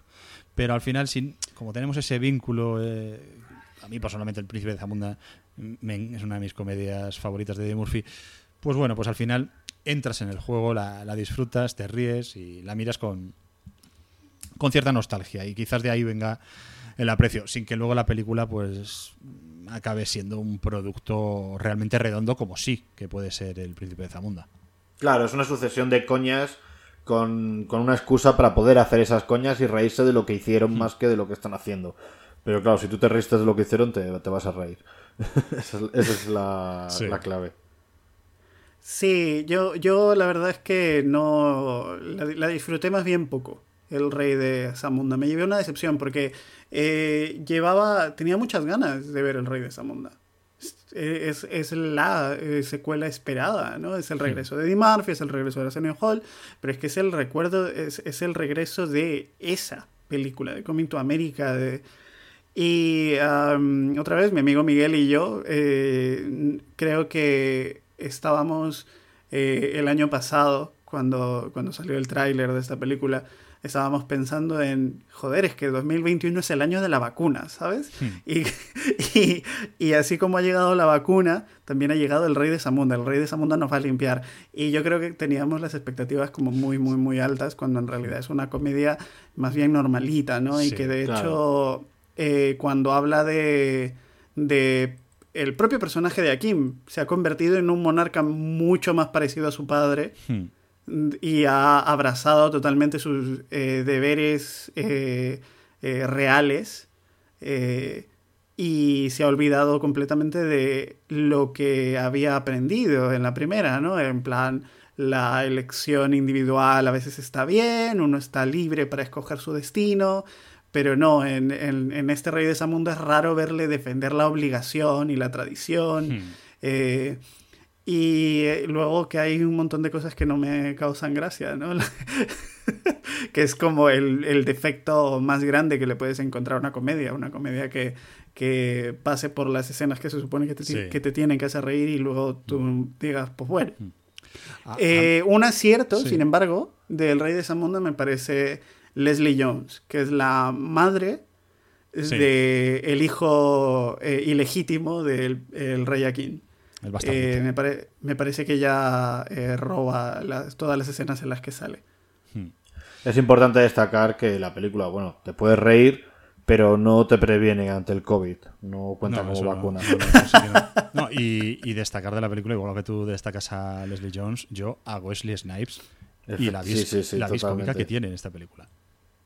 A mí me- me encanta cómo sale haciendo su papel de de bueno de nuevo coronel que quiere llevar a la- en este caso a su hermana para que se case con el hijo de Akim. En fin, bueno, pues chicos, lo podemos ir dejando ya por aquí, que el servidor tiene que ejercer de padre. Ah, así que nada, valoración del Príncipe de Zamunda, de la original, de la Guina. Eh, empezamos por, por ti, Charlie. Eh, sí, a ver, eh, la, esta es una de las películas que vi mil veces de niño. Eh, es una película que, bueno, yo digo que vi mil veces de niño. Mi ex tiene eh, quemó su VHS de tanto verla, por ejemplo. Pedía durante una temporada pedía solo ver Blancanieves y luego el- solo pedía ver El Príncipe de Zamunda. Tiene muchos vídeos de ella de pequeña viendo El Príncipe de Zamunda. Eh, pero es una película que con la que sin duda tú lo has dicho antes hay un vínculo. Eh, la nostalgia es un factor. Eh, yo cada vez creo desprenderme más de, esa sensación de que por, porque algo me gustó en el pasado me, gustará ahora. eh, me he encontrado absolutas decepciones, pero lo cierto es que El Príncipe de Zamunda es una película que tiene eh, un carisma que es difícil de perder, una humanidad que es difícil de perder, como he dicho antes, el papel de Eddie Murphy como el príncipe Akim es un es el papel de un personaje que se crea con mucha empatía, con mucho encanto, con mucho carisma, es un tipo que cae simpático, es muy ingenuo, pero también muy, eh, vamos a llamarle sabio a su manera, ¿no? Eh, y que además tiene estos ideales como muy eh, blanquitos, ¿no? Muy, muy, muy puros al estilo hollywoodense y quiere simplemente pues guiarse por, por estos valores eh, tan eh, eh, inapelables para encontrar el amor. Y está, está muy bien. Y además tenemos escenas icónicas como la escena de Randy Watson, tenemos la escena de El Atraco, tenemos la escena de las escenas y las discusiones de la barbería. Tenemos a Arsenio Hall siendo un grandísimo hijo de puta. Entonces todo funciona, todo está allí. Y lo que más me gusta también es que el Nueva York que pinta también lo pinta con mucho cariño, no solo, eh, eh, digamos, establece esta conexión con las raíces africanas, ¿no? Sino que el propio Nueva York, eh, a pesar de verse como que Queens es un basurero, también está visto con cariño, ¿no? Por toda la gente que está allí. Puni. bueno, para mí la película Creo que está perfecta, o sea, es una película que a día de hoy tú se la pones a alguien que no la ha visto y funciona, y eso es importante en películas que llevan tanto tiempo. Hmm. Eh, como cada vez que la. Para mí es una película que cada vez que ves. Eh, es como para actualizarte a lo mejor esas coñas que te hicieron tanta gracia y que, aún funcionan. Eh, yo me la he visto para, para, este podcast, me he reído y no hace ni dos o tres meses que la, que la había visto. Y, y es una película que por lo menos entre 10 tiene que tener un 8. Puede que se quede mucho por factor nostalgia, pero no, no sería una nostalgia que es que ahora veo y me da un poco de. me decepciona, como si puede pasar con muchas cosas, eh, sobre todo vosotros con este podcast reviviendo películas. No con esta película no me ocurre. Yo creo que la veo ahora y aún me río, que los puntos me parece que aún funcionan y, y pues es perfecta para, para, verse con la secuela, claro. Mm, yo, bueno, aquí suscribo exactamente lo que dice Puni, porque además me pasa lo mismo. La vimos hace poco, de estas veces que estás haciendo zapping en casa y dices, anda, mira, el príncipe de Zamunda, y te quedas a verla.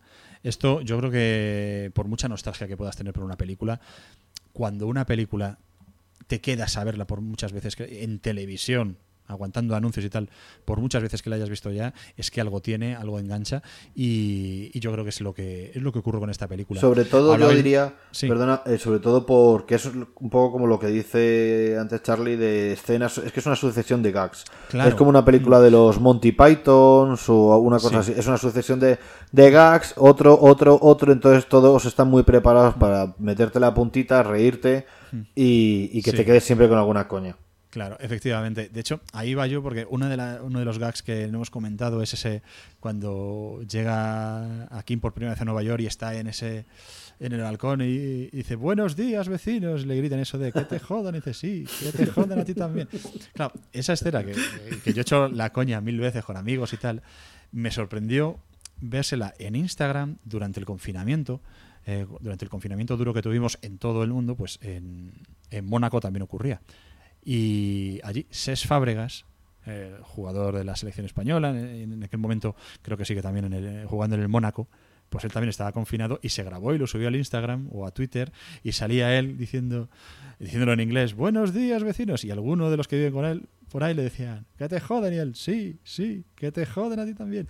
Claro, dices, hostias, hay esos vínculos, a ver, está claro, es una película que hemos visto todo el mundo y tal, pero cuando ves a otra persona que hace la misma coña de lo mismo, sientes ese eso, lo, he dicho, ese vínculo, no solo con esa persona, sino también con la propia película. Y además recuerdo que me quedé diciendo, joder, pues por esa tontería me le puse la película otra vez. O sea, es otra muesca en el cinturón. Pues digo, la he visto 50.000 hmm. veces y por tonterías así.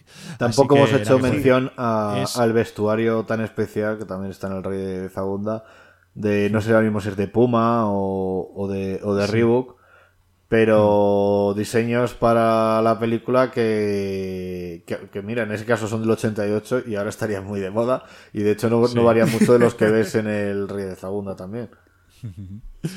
Sí, señor. Así que nada, bueno, pues hasta aquí nuestro repaso al príncipe de Zamunda. Antes de terminar, dos cosas. Primero, eh, los actores, que el otro, la última vez nos olvidamos y esta vez casi se nos pasa, pero lo decimos rápidamente porque además no hay mucho, mucho más que decir. Sidney Poitier pues pudo haber sido el rey Jaffe Joffer, eh, papel que luego haría eh, James L. Jones. Vanessa Williams también se la consideró para el papel de Lisa McDowell. Y uno que sí eh, sí que estuvo fue Louis Anderson, que es un, es un humorista conocido allí en Estados Unidos y, y es el que hace del, de, del chaval que, que, trabaja también con ellos en el McDowell's. Pues hace poco, en una. Bueno, hace poco, en 2003, Eddie Murphy. El otro día. Eh, no, miento, ha sido hace poco. Es que es lo que pasa cuando no me traduzco las cosas, las leo directamente en inglés y me pierdo. Ha sido hace poco, fue en 2021, en el programa de Jimmy Kimmel, eh, Arsenio y Eddie Murphy promocionando el Rey de Zamunda. Eh, y di dijeron que, bueno, que parece ser que en su momento la Paramount eh, le, les dijeron que tenían que meter por cojones un comediante blanco, un, un, cómico blanco. Así que les dieron una lista de tres actores para elegir y ellos eligieron a, a Anderson, a Louis Anderson, eh, para hacer de Maurice, eh, más que nada eh, porque les gustaba de verdad, les gustaba el trabajo que él hacía como monologuista, como, como cómico, y le eligieron por sus méritos, pero también obligado porque le dijeron, eh, de estos tres tienes que coger a uno. Y cogieron a, a Anderson. No revelaron quiénes eran las dos opciones. Eso por un lado. Y eso por, y luego por el otro, eh, ya hemos dicho que nos vamos a despedir con la de Soul Glow, pero hay una serie de curiosidades musicales que quiero comentar rápidamente y es que a los raperos les encanta esta película, por alguna razón. Y hay varias canciones de rap que tienen sample, samples o, o directamente letras que sacadas directamente de la película. Kanye West, en una canción suya de 2005 que se llama Gold Digger, eh, prácticamente eh, reproduce, ya que hablábamos de, de, Louis Anderson, del personaje de Maurice, el monólogo de Maurice diciendo, hey, eh, yo antes fregaba también los suelos, y la próxima vez voy, y, y, luego pasé a, a freír patatas. Mm. Snoop Dogg, en su canción That, That's That's It, es esa mierda, ¿vale? Pues mete el sample de, del principio de la película cuando, cuando bañando están bañando en el baño, y la bañadora dice el pene real está limpio. este mismo sample lo mete Ludacris en, en una, en, también en una canción de su disco Word of Mouth. Les encanta lo de la frase, lo del pene real está, está limpio. Y luego también hay un grupo llamado Tech 90s, eh, que tiene una canción que se llama Overtime, ¿vale? Horas extras, que reproduce el, diálogo de una de las mujeres a la que están entrevistando para que fuese la futura reina de, de Akim. La mujer que dice, algunos tíos me duran una hora, otros me duran hora y media y tal.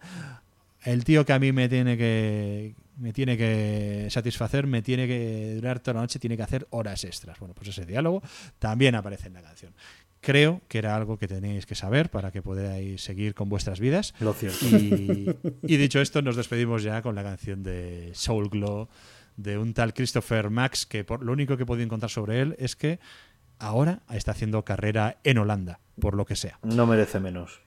No merece menos. Así que nada, gracias Charlie. Eh, gracias Puni. Eh, nos escuchamos en el siguiente programa. Eh, Charlie, yo ya te lanzo un reto, ¿vale? Dime. Mm, Punito también puedo opinar, pero yo te lanzo un reto. Eh, quiero que sea una peli de hostias. Te oh, Dios, ok. Te propongo dos, pero hay una en la, en la, que estoy mucho más a favor. Una sería, una sería Los Super Camorristas, de, uh -huh. con, con, los tres pequeños afortunados, Jackie Chan, Sammo Han y Yuen Biao, y rodada en Barcelona. O, por cambiar un poco el registro, y, y, no irnos tanto al cine de artes marciales, pero quedarnos con otra peli de hostias, eh, te propongo, y si no nos enfadamos, de Bud Spencer y Terence Hill, también rodada en España. Oh, y esa es, okay. la que, esa es la que te propongo con más fuerza. Ok. Eh, ¿Tengo que decidirlo ahora o nos no, no, lo pensamos? Nos lo, nos lo, pensamos, a ver qué opina la gente, eh, que nos lo diga también en redes sociales. Eh, Puri, que, nos lo, que, nos lo, comente también. Y luego tú y yo haremos lo que nos salga a las narices. Eso es lo, eso es lo bueno de lo, siempre, del podcasting. Efectivamente. Bueno, pues nada, lo dicho, muchísimas gracias por escuchar, ya sabéis, de- nos dejéis mensajes en el iVoox, en, en Twitter, en arroba casa de mi bro, y nada, nos vamos con Soul Glow. Comentadnos, com- comentadnos en, ahí en, en, en iVoox por, eh, por qué os descantáis, por el comunismo o por la libertad. Hombre, También. defensa- o el fascismo o la democracia. Y no razonéis vuestra Cosas- respuesta. Hasta pronto. Chao. You know, you can be all the things you always wanted to be. Beautiful, sexy, easy as one, two, three. Just let your soul go. Just let it shine through. Just let your soul, baby, feeling oh